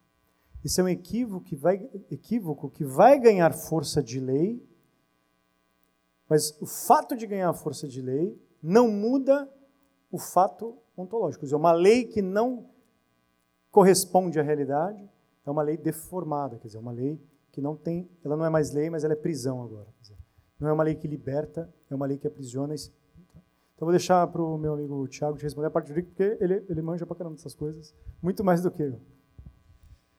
Boa noite, pessoal. É, o, o, Código Penal brasileiro tem dois tipos penais, o artigo 124 e o artigo 126. O artigo 124 é o aborto é, quando a mulher o perpetra e o 126 é aquele que auxilia a, aquela pessoa que auxilia a mulher a abortar, que também é crime. É, nesse caso que você falou, esse foi um habeas corpus no final de 2016 é, que foi referente a uma clínica clandestina em que pessoas então estavam incorrendo no crime foram presas por incorrer no, no tipo penal do artigo 126 de auxílio ao, à prática abortiva. Então, foi uma ação uh, interpartes, que no direito nós chamamos, é quando você, uh, essa ação sai aqui do, do, do, juiz local e chega até o, até o STF. Então, ela não tem efeito para todas as pessoas, ela não tem um efeito que nós chamamos em juridiquês erga omnes, mas apenas o efeito entre aquelas partes que estão ali litigando. Então, foi um habeas corpus com esse sentido, que não, não, tem, não tem um alcance para todos os brasileiros, mas apenas para aquelas partes envolvidas, e não foi o aborto em si, mas foi de uma pessoa, então, que estava presa pelo tipo penal do artigo 126 de auxiliar ao aborto. E ali o ministro Luiz, Luiz Roberto Barroso uh, entendeu que, que aquelas pessoas não poderiam estar presas porque uh, era, um, era, um, era um aborto que teria ocorrido antes da 12ª semana de gestação. Então, ele não entrou no mérito da vida até onde, até onde começa a vida, uh, do mérito da concepção ou do mérito da liberação do aborto em si, mas ele já deu uma pincelada nesse sentido. Então ele apenas uh, uh, expediu um alvará de soltura para aquelas pessoas que auxiliaram então a prática abortiva. Né? Ele não decidiu se é permitido o aborto ou não no Brasil. Né? Ele não descriminalizou o aborto até a 12 segunda semana de gestação. Ele não fez isso. Ele diz que naquele caso concreto, aquela pessoa não poderia estar presa, por isso habeas corpus, não poderia estar presa, porque ele entendia, como, uh, abre aspas, iluminado que ele é, que não, não, não teria uh, por que aquela pessoa estar tá presa. Agora sim, uh, isso foi um, um, uma, uma, uma abertura, né? uma abertura para que em março, quatro meses depois, o PSOL ingressasse com a DPF 442, que é uma arguição de descumprimento de preceito fundamental, que essa sim é uma ação constitucional que seu resultado tem, tem efeito para todos os brasileiros. Então, essa ação, sim, é uma ação que o pessoal ingressou para que uh, discrimin seja descriminalizado o aborto no Brasil até a 12ª semana de gestação, tornando o artigo 124 e 126 do, do, do Código Penal Brasileiro inconstitucional. Então, aí sim, essa decisão ela vai demorar um pouco. Agora, dia 3 e 6 de agosto, vai ter uma audiência pública para discutir esse assunto. Inclusive, a Anajuri vai estar tá, vai tá presente. E, e, depois disso, ainda vai ter todo um desenvolver desse processo. Né? Então, esse habeas corpus que você falou é apenas uma ação interpartes, não está descriminalizado o aborto no Brasil. Uh, tá bom? Tá, mas, Thiago, peraí, só uma pergunta. Primeiro que, deixando claro aqui, já que foi citado o caso do Barroso, o Barroso é um, é um, um dos ministros do STF e, e uh, depois daquela declaração dele contra o Gilmar Mendes, houve uma comoção entre os cristãos, né? Deixando claro assim, o Barroso é um merda, né? Deixando bem, a gente está... Né? A pergunta é a seguinte, a pergunta é a seguinte, isso não abre uma jurisprudência também porque se ele, tudo bem, ele está ele tá eh, lidando com um caso, mas isso não abre abertura para outros juízes de primeira, segunda instância. Uh, eu não sei. A impressão que eu tenho é que os juízes mais baixos vão se espelhar na, na Suprema Corte. Isso não abre uma jurisprudência para, ainda que não passe a lei de aprovação do aborto, mas no chão da fábrica, na prática uh, as pessoas acabam aceitando isso, os juízes acabam vão acabar não prendendo, não julgando, ou tu acha que não? Tu acha que vai ficar só nesse caso mesmo? Esse caso, esse caso, só um, só um pouquinho. Esse caso foi um caso, Jack, que abriu as portas. Não, não foi ele que abriu as portas, na verdade, isso vem lá desde a ADI 3510, que foi a ação direta de constitucionalidade que, que que permitiu o estudo de, de, de embriões, de célula in vitro e tal. Depois passou pela DPF 54, que, que liberou o aborto do anencéfalo no Brasil, que, que não existia essa possibilidade. É, e, e, aí foi uma, uma, uma, continuidade aí. Esse habeas corpus continuou esse trigo, e esse habeas corpus, então, deixou claro, abriu totalmente a possibilidade de se discutir, uh, de se defender o aborto no STF, porque isso era fechado. Né? Tanto é que na, na DPF 54, muitos ministros dizem que disseram que falar de aborto era crime. Eles não estavam falando de aborto, eles estavam falando de inviabilidade de vida. Então, olha, aquele feto que é inviável, ele pode ser extirpado. Nós não estamos falando em, em, em matar uma, um feto, porque isso é crime. Isso, estava, isso está no voto, nos votos, Raso, tu sabe disso, do, da DPF 54. Então, foi, é um processo. Então, Jack, é, é essa, esse habeas corpus foi, é, é, é, é o ápice é o ápice desse processo. Até aqui é o máximo que já se chegou. É, é o máximo. Então, assim, a jurisdição constitucional é, dificilmente é aplicada no, no, no, na jurisdição criminal. Né? Então, é muito difícil um juiz criminal dizer, dizer assim, interpartes, ah, o juiz local, o juiz da cidade, o juiz da comarca, dizer assim, olha, é, o artigo penal, o artigo 124, ele é inconstitucional. É, isso, isso, isso é difícil. Mas agora, é, essa decisão abriu porta para que seja discutido o aborto, melhor, não discutido, defendido o aborto no STF. É interessante que eles dão um neologismo, eles mudam o. o, o a, a, briga é, é, semântica mesmo, né? É, eles é, por dão... isso que eu, eu, no meu livro, por exemplo, a primeira parte do meu livro é só para trabalhar com a questão semântica. Exato, porque eles, eles ressignificam as Sim. palavras e com isso faz o que quer. Pergunta aqui, meu irmão. É, boa noite, sou o pastor Tiago da Igreja Luterana e quero agradecer o, o convite e o acolhimento de vocês. Parabéns por, pelo trabalho de vocês e por reunir essa almarada toda aí, né? Uma alegria muito grande. Agradecer ao professor Francisco, né? não é o Papa Francisco, mas o Francisco. E agradecer pela, pela, pela breve palestra que nos deu hoje. Parabéns pelo livro, comprei e vou ler. Eu queria fazer um comentário e depois desse comentário fazer umas provocações e finalmente lhe perguntar na sua opinião.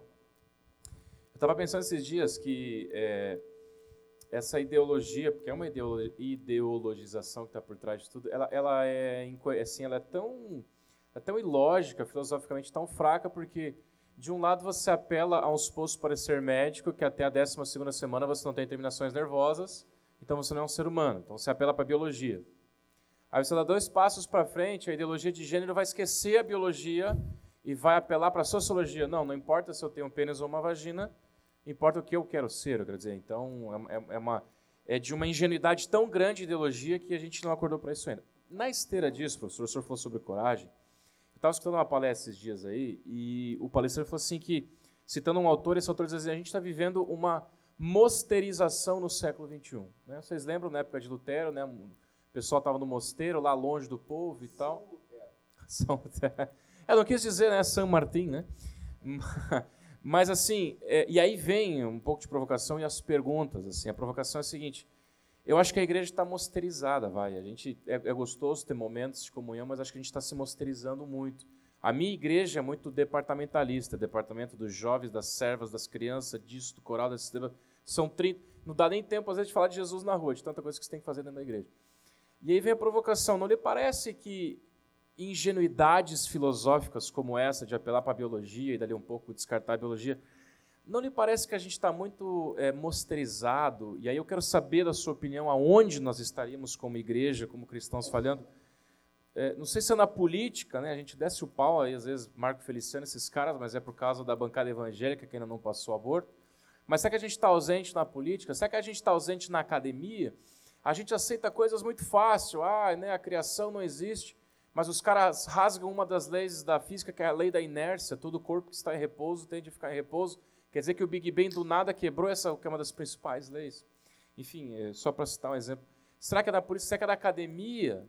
Será que é, é, é no trabalho social? Né? Às vezes a igreja só está buscando prosperidade e riqueza e esqueceu do pobre, e aí deixou esse pessoal de esquerda vir e, e ter o monopólio das virtudes, né? Hoje só a esquerda, nunca antes na história desse país, só a esquerda faz o social. Então, é, essa, essa é a minha pergunta para o senhor, professor. Ah, se o senhor concorda com isso, vai. E se se concordar, pode discordar, evidentemente, caso o senhor concorde, aonde a igreja está mais mosterizada e falhando mais? Na política, no social, na academia? Obrigado, gente, por nos acolher hoje. Muito bom. É, existe um. Claro. Existe um autor americano, esqueci o segundo nome dele agora, mas ele escreveu um livro chamado A Opção Beneditina, em que ele fala que a igreja a igreja vai tender a sua mosterização, como, ele, como você comentou agora. Né? como se nós estivéssemos regressando ou fazendo uma opção beneditina, né, dos mosteiros beneditinos, como se fosse a melhor opção no momento diante de um mundo secular, nihilista, desse humanismo ateu tão, tão pernicioso e forte. Então, sim, você tem razão, há um, um processo de sociológico, quase que como um fato social de mosteirização, quer dizer, de se fechar, a igreja se fechar em muros, que não necessariamente os muros visíveis do, do mosteiro, mas os muros invisíveis da covardia, vamos dizer assim, como uma metáfora. É, a origem disso na história é muito complicada. Né? Se a gente analisar a origem disso, levaria aqui mais mas só um curso daria para a gente pensar. Mas a grosso, grosso né, em geralzão, assim, pensando rapidamente, acho que a igreja se encolheu em várias frentes. Não só uma, né? Como você, você mencionou algumas, né? Mas acrescentaria também outras. Mas aquela que mais a igreja tem se, se afastado, né? Quer dizer, e aqui é se afastado no sentido de deixar de ser significativa, deixar de ser uma mensagem é, é, concreta, da, da palavra cristã concreta que irradia luz né, no mundo. É a família, né, cara? A, a família era, era, é a única destas instituições todas que você citou que não pode se vencer. Que se a, se a família se degenera, pode ter certeza que todo o resto se degenera. Não é à toa que a família foi o, o, o locus, né? o local em que o próprio Deus escolhe, como, como a gente mencionou aqui na palestra, a sua manifestação mais gloriosa, vamos chamar assim, além da cruz, além da, da sua morte salvífica, mas a, a, o amor familiar. Né? Então, sim, você tem você tem toda a razão, mas a, a pergunta que eu sempre me faço é: o que fazer? Né? Dizer, como encarar, como que tomar, tomar consciência disso e, e, viver as virtudes cristãs? Quer dizer, subir realmente. Então, o que eu posso fazer? Eu posso pensar, então vamos criar realmente os muros do mosteiro. Os muros são virtuais, agora a gente bota muro real mesmo. Ou tomar a, a, a, as rédeas daquilo que o cristianismo sempre foi: missionário, salvífico, quer dizer, né? que, que, que, que ultrapassa estas fronteiras, porque, com, com perdão do termo, vocês vão me entender porque estou usando ele, é católico, quer dizer, no sentido da sua universalidade. O cristianismo tem catolicidade, quer dizer, a mensagem do, do cristão é universal. Universal porque ela atravessa e significa todas essas instituições. Ela significa. Do ponto de vista político, vamos, vamos começar dessa instituição mais complicada que é a política, as instituições políticas, sobretudo o Estado. Cara, não existe uma concepção política tão. O Tiago estuda isso até melhor que eu, até mais aprofundadamente que eu. Só há política no sentido de Estado laico, separado da religião, que, com, que, que faz as distinções de suas esferas com tanta clareza quanto o cristianismo. O meu livro Imaginação Totalitária é justamente um livro que eu tratei de um tema para mostrar que, com o esvaziamento da crença religiosa, aí eu falo em geral, tá? só falo do cristão, mas com o esvaziamento da perspectiva religiosa, a primeira instituição moderna a tomar as rédeas da história é a instituição estatal, quer dizer, o Estado. Passa a ser referente. Então, onde o cristão deveria atuar com mais força? Foi a experiência que nós tivemos hoje de manhã lá na Sérvia, né? Quer dizer, na hora que eu vi as meninas lá da Sérvia, as mulheres lá da Sérvia, como instituição civil, quer dizer, como uma sociedade civil, organizada, para usar um termo assim, sem qualquer teor teológico aqui, faz o que elas fazem, quer dizer. A gente não está mais falando de mosteiro. A gente está falando de semente atuando no mundo mesmo, cristã. De luz cristã, cristã no mundo, percebe? Porque é assim que se faz, é, é acolhendo o leproso, sabe? Percebe? É, é, é abraçando o pecador. E não apontando na, dedo na cara do, do, do do esquerdista falando, seu esquerdista, e o, cara, e o caramba. Percebe? A gente não pode. O que está acontecendo no Brasil? Você, você vai para a política, né? Você pensa, e aqui eu, o que vai ser, o que tem, tem, acontecido hoje no Brasil sobre política é uma coisa muito curiosa sobre isso, né? Porque se fala muito em radicalizações da política, das, dos extremos, mas se você for ver bem, olha que interessante, a tentativa de você denegrir a política institucional, né, como, como, como, atacam hoje, né? esse ataque que você faz às, às instituições, como, como as nossas, ele é tão virulento da parte tanto da esquerda quanto da parte da direita mais radicalizada, dando a impressão de que ele não é político, quer dizer, dando a impressão de que ele não, a política tem que ser feita aquela coisa do, do a política no sentido de você fazer política por outros meios ou fazer guerra pelos, por outros meios que é fazer pela política. Ele, é, ele tem um sentido mais político. Então, a negação da política institucional, é isso que eu quero dizer, né? Quer dizer, essa, essa, apontar para este estado de coisas, falar, ah, tá tudo errado aí e tal, não sei, né? política tá uma merda e etc, etc. Ele é um ato extremamente político. Ele é um ato extremamente político e tão pernicioso quanto a pior da política que está aí, não, ou não mais, né? Porque você tenta apontar, que, né, falando aí, você falou da bancada, né? Não, o cristão não tem que se envolver, envolver com isso, né? tem que ir para frente, a, direita também tem que, tem que bater pesado, etc, etc. Cara, mas colocar o que no lugar? Sabe? Então, foi, quer dizer, destruir para erguer um novo mundo de novo? Não, não. Então. Isso é tudo menos conservador. Isso né? é tudo menos conservador, exatamente. Intervenção do que, meu irmão? Intervenção do que? Não, meu irmão, não. A gente é contra, o cristão é contra todo o governo totalitário e todo o governo autoritário. Nós somos contra o totalitarismo esquerdista e o autoritarismo militar. O, o, não, não, pode ter certeza que sim. Nós queremos que uma pessoa, só concluindo aqui, só concluindo, nós não acreditamos, um cristão conhece a Bíblia, ele é extremamente contra que uma figura domine todos os poderes, porque isso se torna idolatria. Isaías capítulo 25 diz: O Senhor é o nosso rei, o Senhor é o nosso legislador, o Senhor nos salvará. Só Deus pode ser o todo-poderoso. Então, por que, que nós temos várias polícias? Porque nós temos que separar poderes. Por que, que nós temos legislativo? Por que, que nós temos judiciário? porque nós não podemos ter um poder concentrado em uma figura. Né? Então, o fato de, em 64, Deus, pela sua misericórdia, ter abençoado o Brasil, não faz disso algo bom.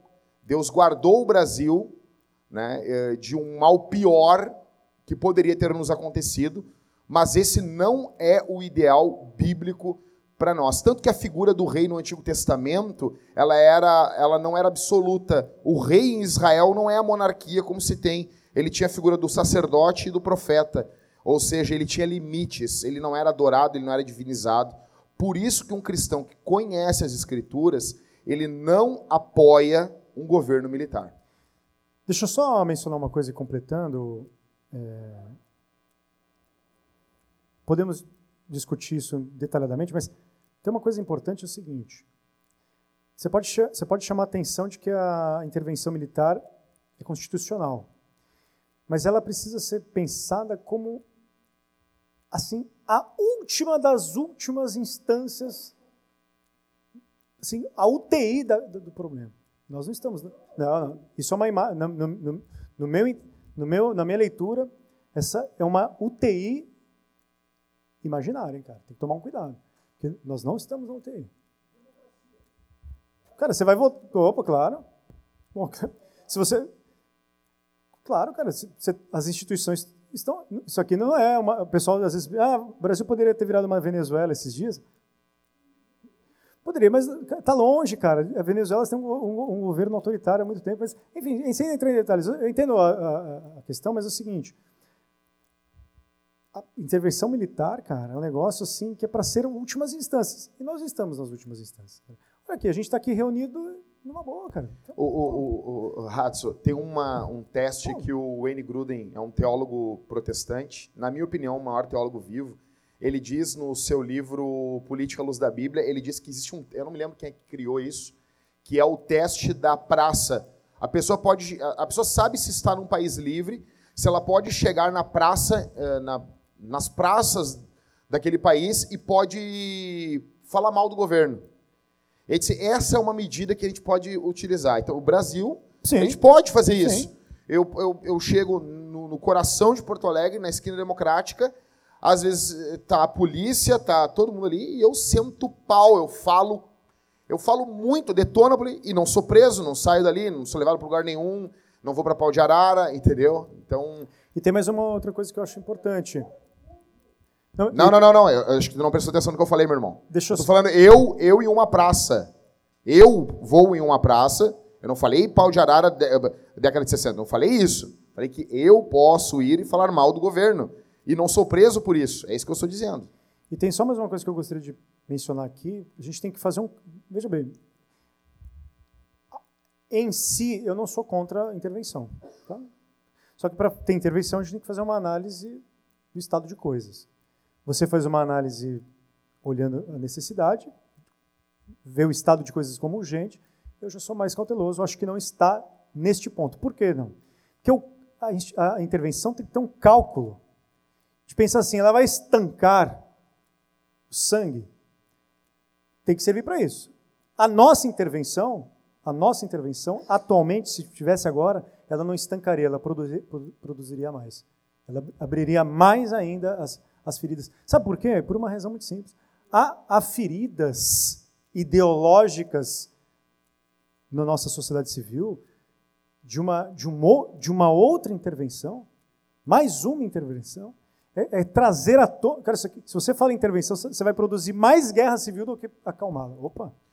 Bom, vamos só encerrar, podemos, gente. Podemos gente, discutir isso tenho, depois com calma. Assim, Hatzo, dá pra gente fazer três perguntas e ser tipo um bate-pronto, assim? para a gente poder encerrar. Vou poder tomar então, uma cerveja depois? Isso, isso, isso. Então, assim, a gente pode, meus irmãos, a gente pode continuar discordando e ser irmão, né? A gente não precisa concordar. Então, quero dizer que o irmão é muito. É, a gente respeita. Olha só. Olha só, mano, mano, meu irmão. Meu irmão, amém. Tá bom, nós te respeitamos. Nós respeitamos o seu pensamento. Isso aí, todos nós somos. Todos nós somos. Nós te respeitamos a tua, a tua postura. Só está falando porque tem liberdade. Essa é a maior prova que tem liberdade. Essa é a maior prova é que, que a gente é livre, entendeu? Uh, o sistema que a gente está, ele tem muitos problemas, mas ele ainda permite que a gente critique ele, né? Então, mas beleza, a gente respeita. Não precisamos concordar, continuamos irmãos. Uh, então, assim, bate pronto para a gente poder encerrar, Hatsu. Uh, Tiago Rocha pergunta aqui como tratar casos de estupro previstos em lei nos parâmetros bíblicos, questão acho que de aborto no, no, caso de estupro. E tem uma outra pergunta aqui, depois a gente vai ouvir esses dois irmãos e a gente encerra aqui. Do, do, o Ray pergunta de novo, uh, quando, a gente, quando que a gente tem que ser firme e quando a gente tem que combater? Porque tem essa questão, né? A gente está falando essa questão, como acolher, você não vai massacrar, como acolher o leproso e como lutar quando é... Como é que a gente faz essa analogia, tá bom? a gente passa para os dois irmãos e a gente encerra daí. Ah, do estupro, a gente tem que pensar o seguinte: uma mulher que é, que é estuprada e, e, e, e gera uma, uma, uma, criança. Cara, eu, eu, falo bastante, não quero falar assim, leia o meu livro que a resposta está lá. Está lá. Assim, Compre. Compre Esse foi uma das razões também do afastamento da academia também. Sim, sim. assim, então, para mim é muito claro o seguinte: que uma mulher que é, é, que, que fez, tem uma gestão fruto de um estupro, ela também é fruto de um filho, quer dizer. E a gente às vezes pensa estupro, tem várias nuances, né, o estupro. Às vezes um, um cara que simplesmente pegou uma mulher e estuprou no jardim, um cara que é marido e estupra, tem muita, muitas nuances aí. Mas em geral é o seguinte, a vida gerada do estupro, ela é tão vida quanto. Dizer, não é uma, ela não é menos vida porque ela foi gerada de um ato e aqui, cara, tem uma coisa, questão voltando para a questão teológica que discutimos no começo. Deus é um negócio tão misericordioso que mesmo num ato como esse, mesmo no ato mais que poderíamos pensar de mais escandalosa e monstruosa violência contra uma mulher, mesmo assim, ele, ele dá a vida. E uma mulher pode ensinar para muita gente, para sua comunidade, e a sua comunidade pode ensinar para ela, justamente o que é participar de uma comunidade cujo reino é o reino dos fins. Porque aquela vida fruto de um estupro, ela não é menos vida por isso. Ela é tão vida quanto a de cada, um de nós. Então, ela é tão inocente quanto a vida. Ela é tão inocente, tão fruto de pecado, né? ela transmite o pecado do ponto de vista teológico, quanto qualquer outra vida. Então, não há, no meu entender, claro que podemos cair em questões penais, né? a questão do, de como que você penalizaria, como que se penalizaria uma mulher. Cara, até um o próprio estuprador, um assassino, um homicida, você tem níveis de penalização? Por que uma mulher que praticou um aborto fruto de estupro também não, não seria acolhida por esses, esses níveis de penalização?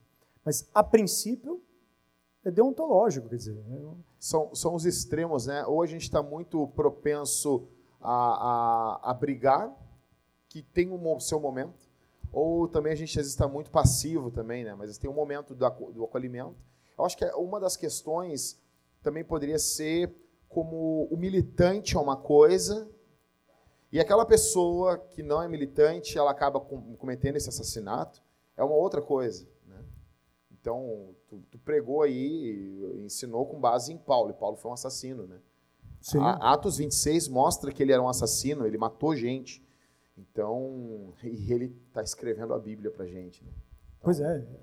Doutor Tiago, ia eu falar Eu ia dizer que é, eu, eu, acho que o aborto, quando a mulher quer abortar, no, no caso, em qualquer caso, mas no, no, no, caso do estupro ainda mais, ela precisa de um abraço. Né? Exatamente. Ainda mais. Mas nós também não podemos esquecer que o aborto é crime, também no caso do estupro. Sim. Continua sendo crime. O que nós chamamos de aborto sentimental é crime, mas é isento de pena. De pena. Por quê? Porque a dor que aquela mulher sofreu, a violência que aquela mulher sofreu, é a própria pena. Né? É, é, esse, o mesmo esse caso... é o entendimento brasileiro né, da, da, lei penal. Por que, que a lei penal brasileira, então, uh, isenta de pena a mulher? Porque a lei penal brasileira entende que aquela violência que ela sofreu seria a própria, a própria pena. Né? Então, só para deixar claro que continua sendo crime. Né? O aborto, no caso de estupro, é crime mas apenas a lei penal isenta a mulher de pena por ela já ter sofrido. É, eu não estou dizendo que eu concordo com isso, mas é, é a, a, a, a, filosofia por trás. A pergunta, Meu irmão? Eu assisti um filme, Jack, só para completar, que eu sempre me pergunto, se minha mulher sofresse um estupro e ficasse grávida, eu... Para mim, a pergunta mais séria é essa. Não se ela vai ser presa ou não vai ser presa. A pergunta é se eu, como homem, aceitaria minha mulher grávida fruto de um estupro. E, e acolheria, inclusive, o meu neto. Né? Meu neto não, desculpa, meu filho. Sim, sim. É, isso é empatia, né? Isso é encarnação. Sim. Isso é encarnar, isso é entrar na dor do outro. Meu irmão, nome, igreja, pergunta, e é isso. Católica. meu nome, meu nome é Antônio, eu sou católico, eu também. sou da Igreja Católica. e não, nós veneramos Nossa Senhora, né, mãe de Cristo, nossa mãe. Né? Mas é, eu, gostaria de fazer uma pergunta ao professor Hatsu. É o seguinte, o senhor fez uma colocação muito boa ali né, com relação é, que a sociedade que ela, uh, eu acho que foi isso, né? A sociedade que ela é frouxa, ela se torna permissiva, né? Então, é, no sentido assim, o senhor fez uma, uma abordagem da, da, da questão do, do, do crime do aborto para homens, é, é, se bem me lembro, foi, foi o rei Davi que falou no leito de morte para o seu filho Salomão, disse, seja homem, né? ele estava deixando no seu legado, seja homem. Então, que fosse no sentido de que né, nós, para sermos homens, nós precisamos fazer força, né? Então, daí o senhor completa ali com relação à a, a, fala de, São Paulo, que diz... É, uh, Homens, amem suas mulheres como Cristo amou a igreja, né? E, e Cristo amou a igreja até a própria morte, né? Então, nesse sentido, assim, a, que a, a, permissividade da nossa sociedade, ela está em que sentido? No sentido de que nós, homens, nos tornamos frouxos, né, eu digo no sentido geral, não nós aqui especificamente, mas no sentido geral, Sim. nos tornamos frouxos, é, não, de não ter mais vontade de morrer ou pela nossa família, ou pela nossa igreja, ou pela nossa mulher, ou só as mulheres não mais querem uh, se sujeitarem aos homens, assim, onde que, onde que foi que começou isso? Onde que, que são, são duas perguntas aí, né? Onde começou e se nos tornamos frouxos. Eu vou deixar onde começou para lá, porque estudar a origem disso... É começou difícil. em Gênesis 3, na queda. Ótimo. Mas do ponto de vista da, da nossa é, da gênese da nossa história moderna, deixa isso para lá. Mais do que ser, eu falei, usei o termo frouxo, mas olha que interessante, a frouxidão neste caso permite a confusão. Então, ser frouxo é abrir para o confuso. A ideia de ser, ser firme é ter ordem. Percebe onde eu estou chegando? Quer dizer, nós vivemos numa era da, frouxi, da frouxidão, mas da confusão. Nossa cultura é confusa. Confusa das distinções: homem, mulher, homem, homem, não sou mais homem. Uma, uma, um menino de cinco anos pode se dizer, ah, eu quero ser mulher, daí depois ele faz. Percebe? Nós somos. A frouxidão nos torna confuso. E a confusão nos torna perniciosos e morta, mortais, no sentido de viver em trevas. Né? Essa, o reino das trevas é justamente o reino da não distinção.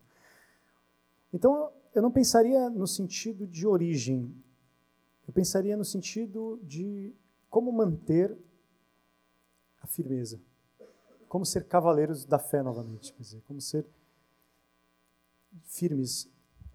Você é católico e eu vou lembrar de uma coisa, quando eu fiz crisma, né, né me me converti depois de velho, mas eu já, já era batizado. E aí aconteceu uma coisa engraçada, não sei como que é na liturgia batista, tá? Estou sendo realmente ignorante aqui, mas na católica, quando a gente fica crismado, o, o bispo chega na gente e dá um tapa assim na cara. Pá! Você já... Pá! E aquilo para mim, porra, por que o cara me deu esse tapa, né? Eu faço isso com eles é. e é isso, né? Porra, seja homem, caramba. Tuma, assuma a tua, tua, tua, A gente deixou de ser homem porque nós nos tornamos confusos. Então, Perdeu até, até a referência, né? Perdemos a referência. Até, até a referência, a referência divina, né? Obrigado, meu irmão. Tá bom? Viu? Ele é papista, não apertou minha mão aqui, ó. Eu quero, eu quero dizer, eu quero dizer que eu fui expulso da catequese católica e daí eu virei protestante. Isso é verdade mesmo. Eu perturbei tanto lá Ainda dá tempo, né? Meu irmão, nome, CPF, pergunta, igreja e encerramos. Boa noite, professor. Meu nome é Eliezer, sou da Igreja Batista Central. Pergu é. A pergunta é se o aborto ele é crime e a pílula do dia seguinte ela é vendida legalmente. Como que é vista a questão da pílula do dia seguinte moralmente? E no caso de irmãos, e no caso de irmãs na fé, como até para o pastor, como a igreja encara uh, uma irmã chegar e dizer que tomou a pílula do dia seguinte, no caso da pílula ser considerado um aborto. Obrigado. Nossa, tem três, pergun tem três perguntas aí. Pergunta penal, eu vou me esquivar, meus amigos advogados estão aqui para me auxiliar. A pergunta moral eu aceito encarar. E a pergunta teológica podemos discutir, mas o pastor está aqui, ele pode ajudar melhor. A pergunta moral é a seguinte: é imoral. Escandalosamente imoral. É uma fuga de uma relação sexual confusa, quer dizer, de uma relação sexual sem clareza, sem saber o que, né? sem saber exatamente as consequências do ato sexual se toma a pílula do dia seguinte porque foi inconsequente. Então, esta inconsequência é razão de uma irresponsabilidade tremenda. Por isso que, né, falei aqui no começo da, da, da minha palestra que a, a sexualidade, quer dizer, não o que se faz entre quatro paredes. A sexualidade é uma parte fundamental da nossa presença no mundo. E a sexualidade, o ato sexual que se faz em quatro paredes, é uma, é uma consequência desta consciência sexual, quer dizer, desta consciência do meu corpo. Uma pessoa que se entrega para outra, seja homem ou seja mulher, né? que não sabe destas consequências, é um inconsequente. É um, e ser inconsequente, é, do, deste ponto de vista, sobretudo do ponto de vista de gerar, transmitir uma vida, é uma inconsequência imoral, desastrosa. Eu, pessoalmente, e aí acredito que isso também seja entre os batistas, mas ah, você sabe que a Igreja Católica no mundo comprou uma briga contra isso, assim, é, é, é, é consagrada essa briga. Você contra a, a, preservativo e contra a pílula do dia seguinte. E contra, contra, e contra método, método concepcional. Porque bate de frente com uma cultura que diz exatamente o contrário. Né? Mas qual que é a chave aqui do entendimento? Para que, que, a resposta seja dada com, com firmeza. É, a, a pílula do dia, do dia, seguinte só é imoral porque ela faz parte de uma, de uma concepção teológica de corpo, que é o que a gente discutiu aqui, de família, de corpo. Ela é só uma ponta de uma coisa muito mais complexa. Falando da questão Agora, jurídica, jurídica, então, você também perguntou, né? É, o Brasil adota a teoria concep da, da, concepção, a teoria concepcionista. O Brasil não adota a teoria neurologista, o Brasil não adota a teoria pulmonar do início da vida, onde inicia a vida. O, o Brasil, como ordenamento jurídico brasileiro, brasileiro, adota como início da vida a teoria concepcionista. A teoria concepcionista diz que o início da vida é, é, é, começa quando o gameta, o gameta, masculino se encontra com o gameta feminino e ali forma o zigoto. E, e, e ali então inicia a vida. Tá? Uh, qualquer, qualquer ato que ataque o, o início da vida, ataque o zigoto, é crime. Tá? É, esse é o ordenamento jurídico pátrio. O Código Penal fala apenas do artigo 124 do aborto, mas aí você vai ver no Código Civil, o Código Civil no artigo 3 é, é de, defendendo a vida desde a concepção. O, o, o, o, embrião ele tem direito à herança. O embrião pode ser uh, curatelado, ele, é, ele, ele, ele, pode ter um tutor. E o embrião pode ser uh, acionista de uma sociedade anônima. Né? Então são diversos direitos, é, diversos direitos e garantias que o embrião possui.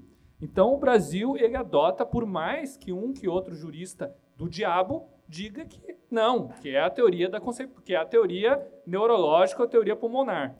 É, a, teoria pulmonar, na verdade, no Brasil ninguém adota, mas a teoria neurológica seria que tem que ter o, tronco cefálico completo e tal.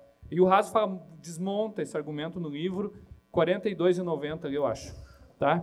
É, assinado. Isso, é. Assinado por ele. É assinado por ele. Uma dedicatória assin... ao meu amigo. Assinado é 55 daí, tá? Os, os 12 fica para mim. Tem desconto daí.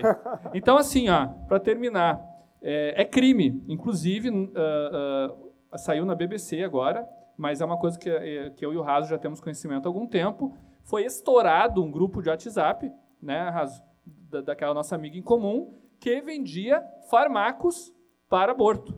Farmacos abortivos em São Paulo e, e uma rede no Brasil inteiro. Deixa eu ah, melhorar. A amiga em comum não era dona do grupo do WhatsApp. Não, né? não. Ela participava do grupo para denunciar. O grupo denunciou, está no Ministério Público. E agora tinha um jornalista lá que, que, que, que explodiu o grupo. Tá? Então, assim, aí nós vamos para uma outra ciência, que é a farmacologia. Então, o que é essa pílula do dia seguinte? Aí quem vai dizer isso é a farmacologia. Então, daqui a pouco tem alguma coisa na farmácia que, que, vem, que, que dizem que é a pílula do dia seguinte, mas a farmacologia diz que não é, que é para uma outra coisa e pode dar esse resultado. Tá? É, é, então, tem que cuidar isso. Mas, agora, o, fa o farmaco, que, é, que, que, que tem como princípio ativo o abortamento diretamente, isso é crime. Tá? Pode ser que exista algum outro farmaco que tenha como objetivo, uh, uh, eu sofro de enxaqueca, curar uma dor de cabeça, e se você tomar oito comprimidos, aborte. Né? É, então, o, a, o farmaco tem que ter esse cuidado. Mas agora, o farmaco específico para abortamento, no Brasil é crime. Se tu souber alguma farmácia que vende, tu denuncia. Bom, gente, queria uh, agradecer a presença do Ratso, agradecer o, o Dr. Tiago que fez todo o meio de campo para que nós pudéssemos hoje. Cara, é que assim, talvez você vá para casa, vai peidar, vai, vai dormir, e tu não tem noção do privilégio que é esse momento. Tá, não? Peraí, peraí, peraí, peraí. Vamos, quero que a gente olhe por ele ainda também. Seguinte, uh, o que, que, eu, que, que eu diria para vocês? Antes de tudo isso, de nós sairmos em uma guerra cultural, né? Pessoal aí, os cruzados, os cruzados de Facebook, pessoal, não, sou um cruzado, né? Compra a camisa do, compra a camisa do Vasco e acha que, que, que é um cruzado. Antes disso, nós precisamos matar o aborto dentro de nós. É como assim, cara? Não. Uma coisa tão simples dentro da igreja. Eu olho uma irmã e falo assim, e aí, minha irmã, quando é que vão, vão ter um filho esse ano? A irmã vai, vai ter um filho, vai, a senhora e o seu esposo vão ter um filho, e a mulher diz para mim assim, Deus me livre. Como que a gente vai pegar? Pede para o pessoal lá calar a boca, lá, em nome de Jesus. Como que a gente vai pegar, falar, gritar contra o aborto, quando, quando a minha esposa e eu, nós, nós perdemos o bebê o ano passado, uh, esse ano, na verdade, foi ela ficou grávida ano passado e foi bem, bem traumático. E daí nós fomos estudar os males. Aqui eu não estou falando contra o método contraceptivo, mas nós fomos ver o que, que aquilo poderia causar no corpo dela. Aí tem uma lista, uma infinidade de doenças. E daí eu olhei para minha esposa e disse: Pois é, né? A ânsia de não ter um bebê é tão grande que a gente coloca a mulher podendo ter uma trombose, podendo ter um, um ataque, um, um ataque cardíaco, é uma lista enorme de doenças. E o que, que a gente está dizendo? Em Gênesis 1, a Bíblia diz: E Deus os abençoou e disse: Sede fecundos, né? multiplicáveis. Isso é uma bênção do Criador, a fecundidade. E daí a gente vai para um outro, assim, não. A ânsia de não ter um bebê tão grande, é tão gigantesca dentro da gente, que a gente entope a mulher com um monte de porcaria com um monte de coisa. Agora o irmão falou sobre a questão da pílula do dia seguinte. Com todo esse lixo, com injeção, a mulher toma uma bomba de hormônio, detona o organismo dela. Então, tem grupos, eu sei, eu sei dos irmãos católicos, eles, eles são bem mais abertos quanto a isso. Tem um grupo que está surgindo nos Estados Unidos também no meio protestante, sobre essa questão, não ser contra a, a questão do, dos métodos contraceptivos, mas não também não ser tão a favor assim, pensar antes, pensar, orar a Deus.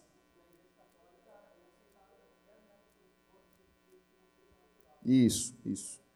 Então, e isso está acontecendo em alguns meios reformados dos Estados Unidos também. Tem alguns pastores que fazem parte disso. E por isso que tu vai ver lá o, o, o pastor uh, Vold Balham, o cara tem nove filhos, né? Então, John Piper teve cinco filhos, o Driscoll, cinco filhos. Eles são dessa pegada também. Bom, gente, eu quero que vocês pesquisem, uh, peçam amizade para o Ratso no Facebook, comprem o livro dele, ele vai assinar os livros ali. Você conversa com, com é, Valdemar, né? Conversa com o irmão Valdemar ali, leva alguns outros livros, visita a Concórdia, tá bom? Vai lá tomar um, um, um café, café preto, café preto. E e, e, isso mesmo. É que é só aqui que a gente faz isso. Juntar um, um, um papista. Tô brincando. Não, não tô brincando, não. Juntar, juntar um papista e os luteranos. Lutero está se revirando agora, Jean. Ele está apavorado. O que, que eu fiz? E hoje, no culto familiar lá em casa, eu estava lendo o comentário de Calvino. Seja, Calvino ia arrancar minha língua aqui, cara. Né? Então, é uma alegria muito grande. Ratos, nós queremos orar por ti nesse momento. Eu pediria, vamos ficar de pé, gente. Vamos ficar de pé. Gostaria muito que, nesse momento, você orasse. Nós vamos orar agora pelo Ratso. O, o trabalho dele é brutal. É um trabalho, assim, fenomenal que está ocorrendo. Nós precisamos de material sendo escrito, nós precisamos de, de legado literário no nosso país, tá bom? E o nosso irmão tem, tem feito isso. Então, se você quiser orar aí, ah, Jesus, que ele, ele, saia da igreja, é com você, tá bom? Mas eu quero, a, a oração não é essa. A oração é para que Deus abençoe ele, Deus dê graça para ele, coragem, ousadia. Ore pela. Qual é o nome da tua esposa? Raquel. O nome do, dos teus filhos é. Olivia. Olivia? Davi. Davi? Alice. Alice. Ore pela família dele, tá bom? Vamos orar nesse momento? Vamos orar? Feche os olhos, vamos orar, estenda as mãos para cá. Senhor Deus, obrigado por esse momento tão ímpar, tão bom, tão gostoso, tão desafiador. Obrigado por esse momento, Senhor. Eu peço que o Senhor Deus abençoe o Hudson, dando-lhe ousadia, dando-lhe força, dando-lhe intrepidez, dando-lhe coragem. Ó Deus, que quando ele falar, Senhor, suas palavras sejam como fogo, que destruam os argumentos pífios de homens maldosos que militam e lutam contra a vida. Abençoa o teu filho, guarda o teu filho. Ó Deus, que sua mente se dilate para o entendimento filosófico, para o entendimento teológico. Ó Deus, o Senhor pode fazer isso, o Senhor pode começar uma nova etapa em sua vida, abençoando ele, dando-lhe cada vez mais entendimento, mais sabedoria, como remir, como cuidar do seu tempo, para que ele consiga ler mais, estudar mais, para que ele possa ter mais tempo em meditação, em conhecimento da tua palavra. Ajude ele, Senhor, ajude ele que muitos e muitos livros venham, dá muitos anos de vida para ele. Abençoa sua esposa, Raquel, abençoa seus filhos, abençoa o leito da sua casa, abençoa toda a sua família, no nome bondoso de Jesus. Guarda ele das astutas ciladas do diabo, guarda ele da imoralidade, guarda ele da mulher maldosa, guarda ele do homem que maquina o mal, que trama o mal, guarda ele de tantos homens odiosos da mesma forma que o Senhor guardava Davi dos seus inimigos, guarda o Ratso. Nós te louvamos pela vida dele. Obrigado, Senhor. Tu és bom. E nós vemos aqui, Senhor, como um sacramento da tua bondade, a vida desse teu filho. No nome de Jesus, para a glória do Pai, no poder do Espírito, oramos. Amém.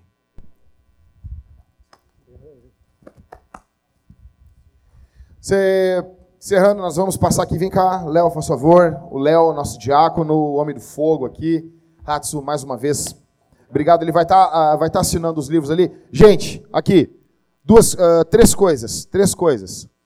Tem um, um recado para vocês que é brutal. Segura aí, segura aí. Gente, duas coisas.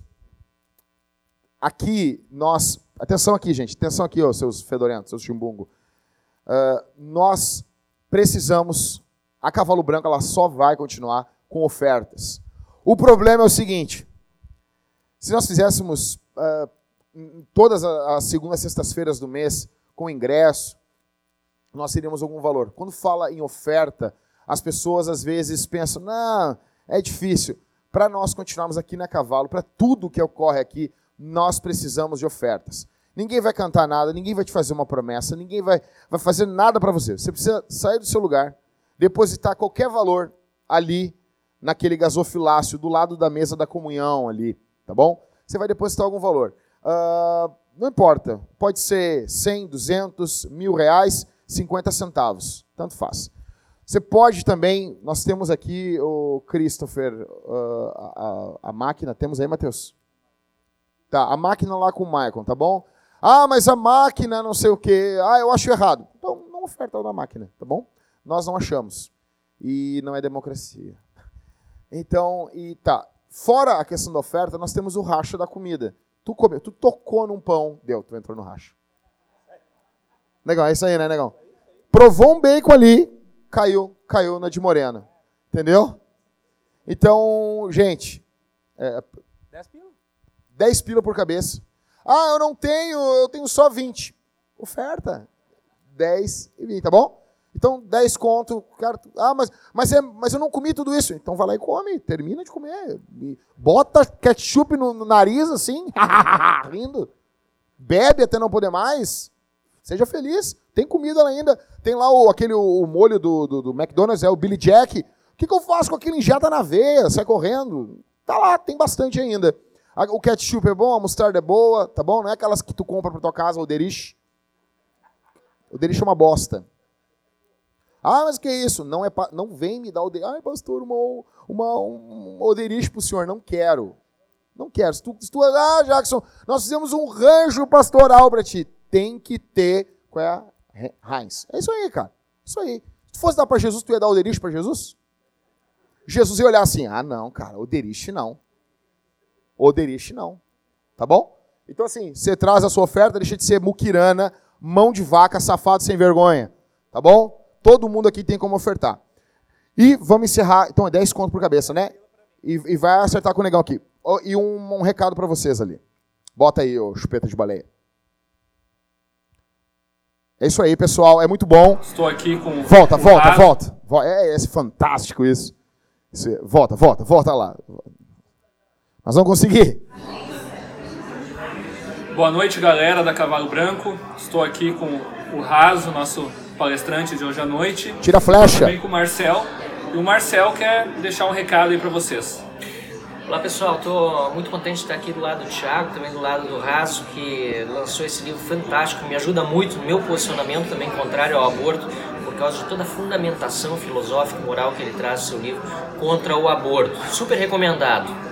Que privilégio vocês têm de tê-lo hoje à noite aqui em Porto Alegre, na Cavalo Branco. Gostaria de estar junto, infelizmente não vou conseguir, mas já está confirmada uma participação minha no dia 10 de agosto para falar sobre a necessidade de envolvimento de cada um de vocês, homens cristãos, na política, na vida e em sociedade, porque nós nos omitimos como cristãos e como cidadãos por anos a fio nos últimos tempos e agora é hora de reverter esse quadro triste na nossa política brasileira. Se nós quisermos mudar o Brasil, nós precisamos começar por nós mesmos. E sempre que nós nos perguntamos, será que cristãos deveriam participar da política rasa? Afinal de contas, política é tão suja.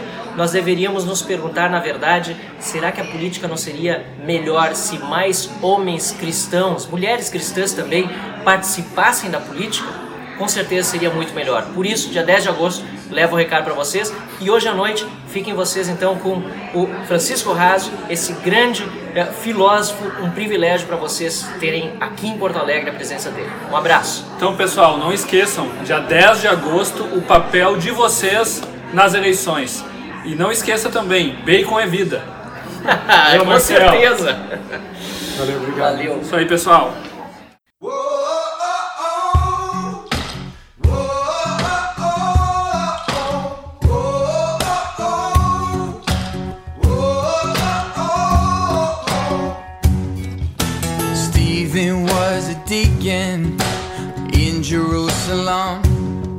They dragged him out those city gates to try and quiet him.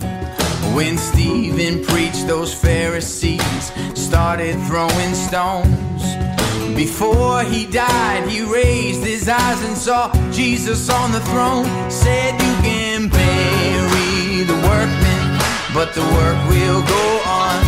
You can silence the voices, but you can't stop the song. When the Spirit's moving, His will will be done. You can bury the workmen, but the work will go on. James was sent to heaven at the edge of Herod's sword. And Peter, he was crucified like his beloved Lord. Yeah, the Roman Colosseum, the lions and the fires. The gates of hell did not prevail. They fan those flames higher, cause you can bury the workmen, but the work will go on. And you can silence the voices, but you can't stop the song. When the Spirit's moving, His will will be done. And you can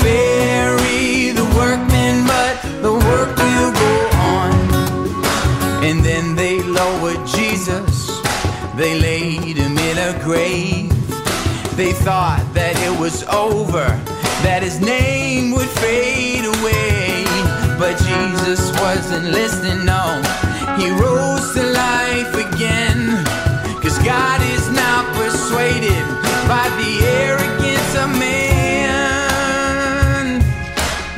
So you can bury the workman, but the work will go on can silence the voices, but you can't stop the song. When the spirit's moving, His will will be done. And you can bury the workmen, but the workman.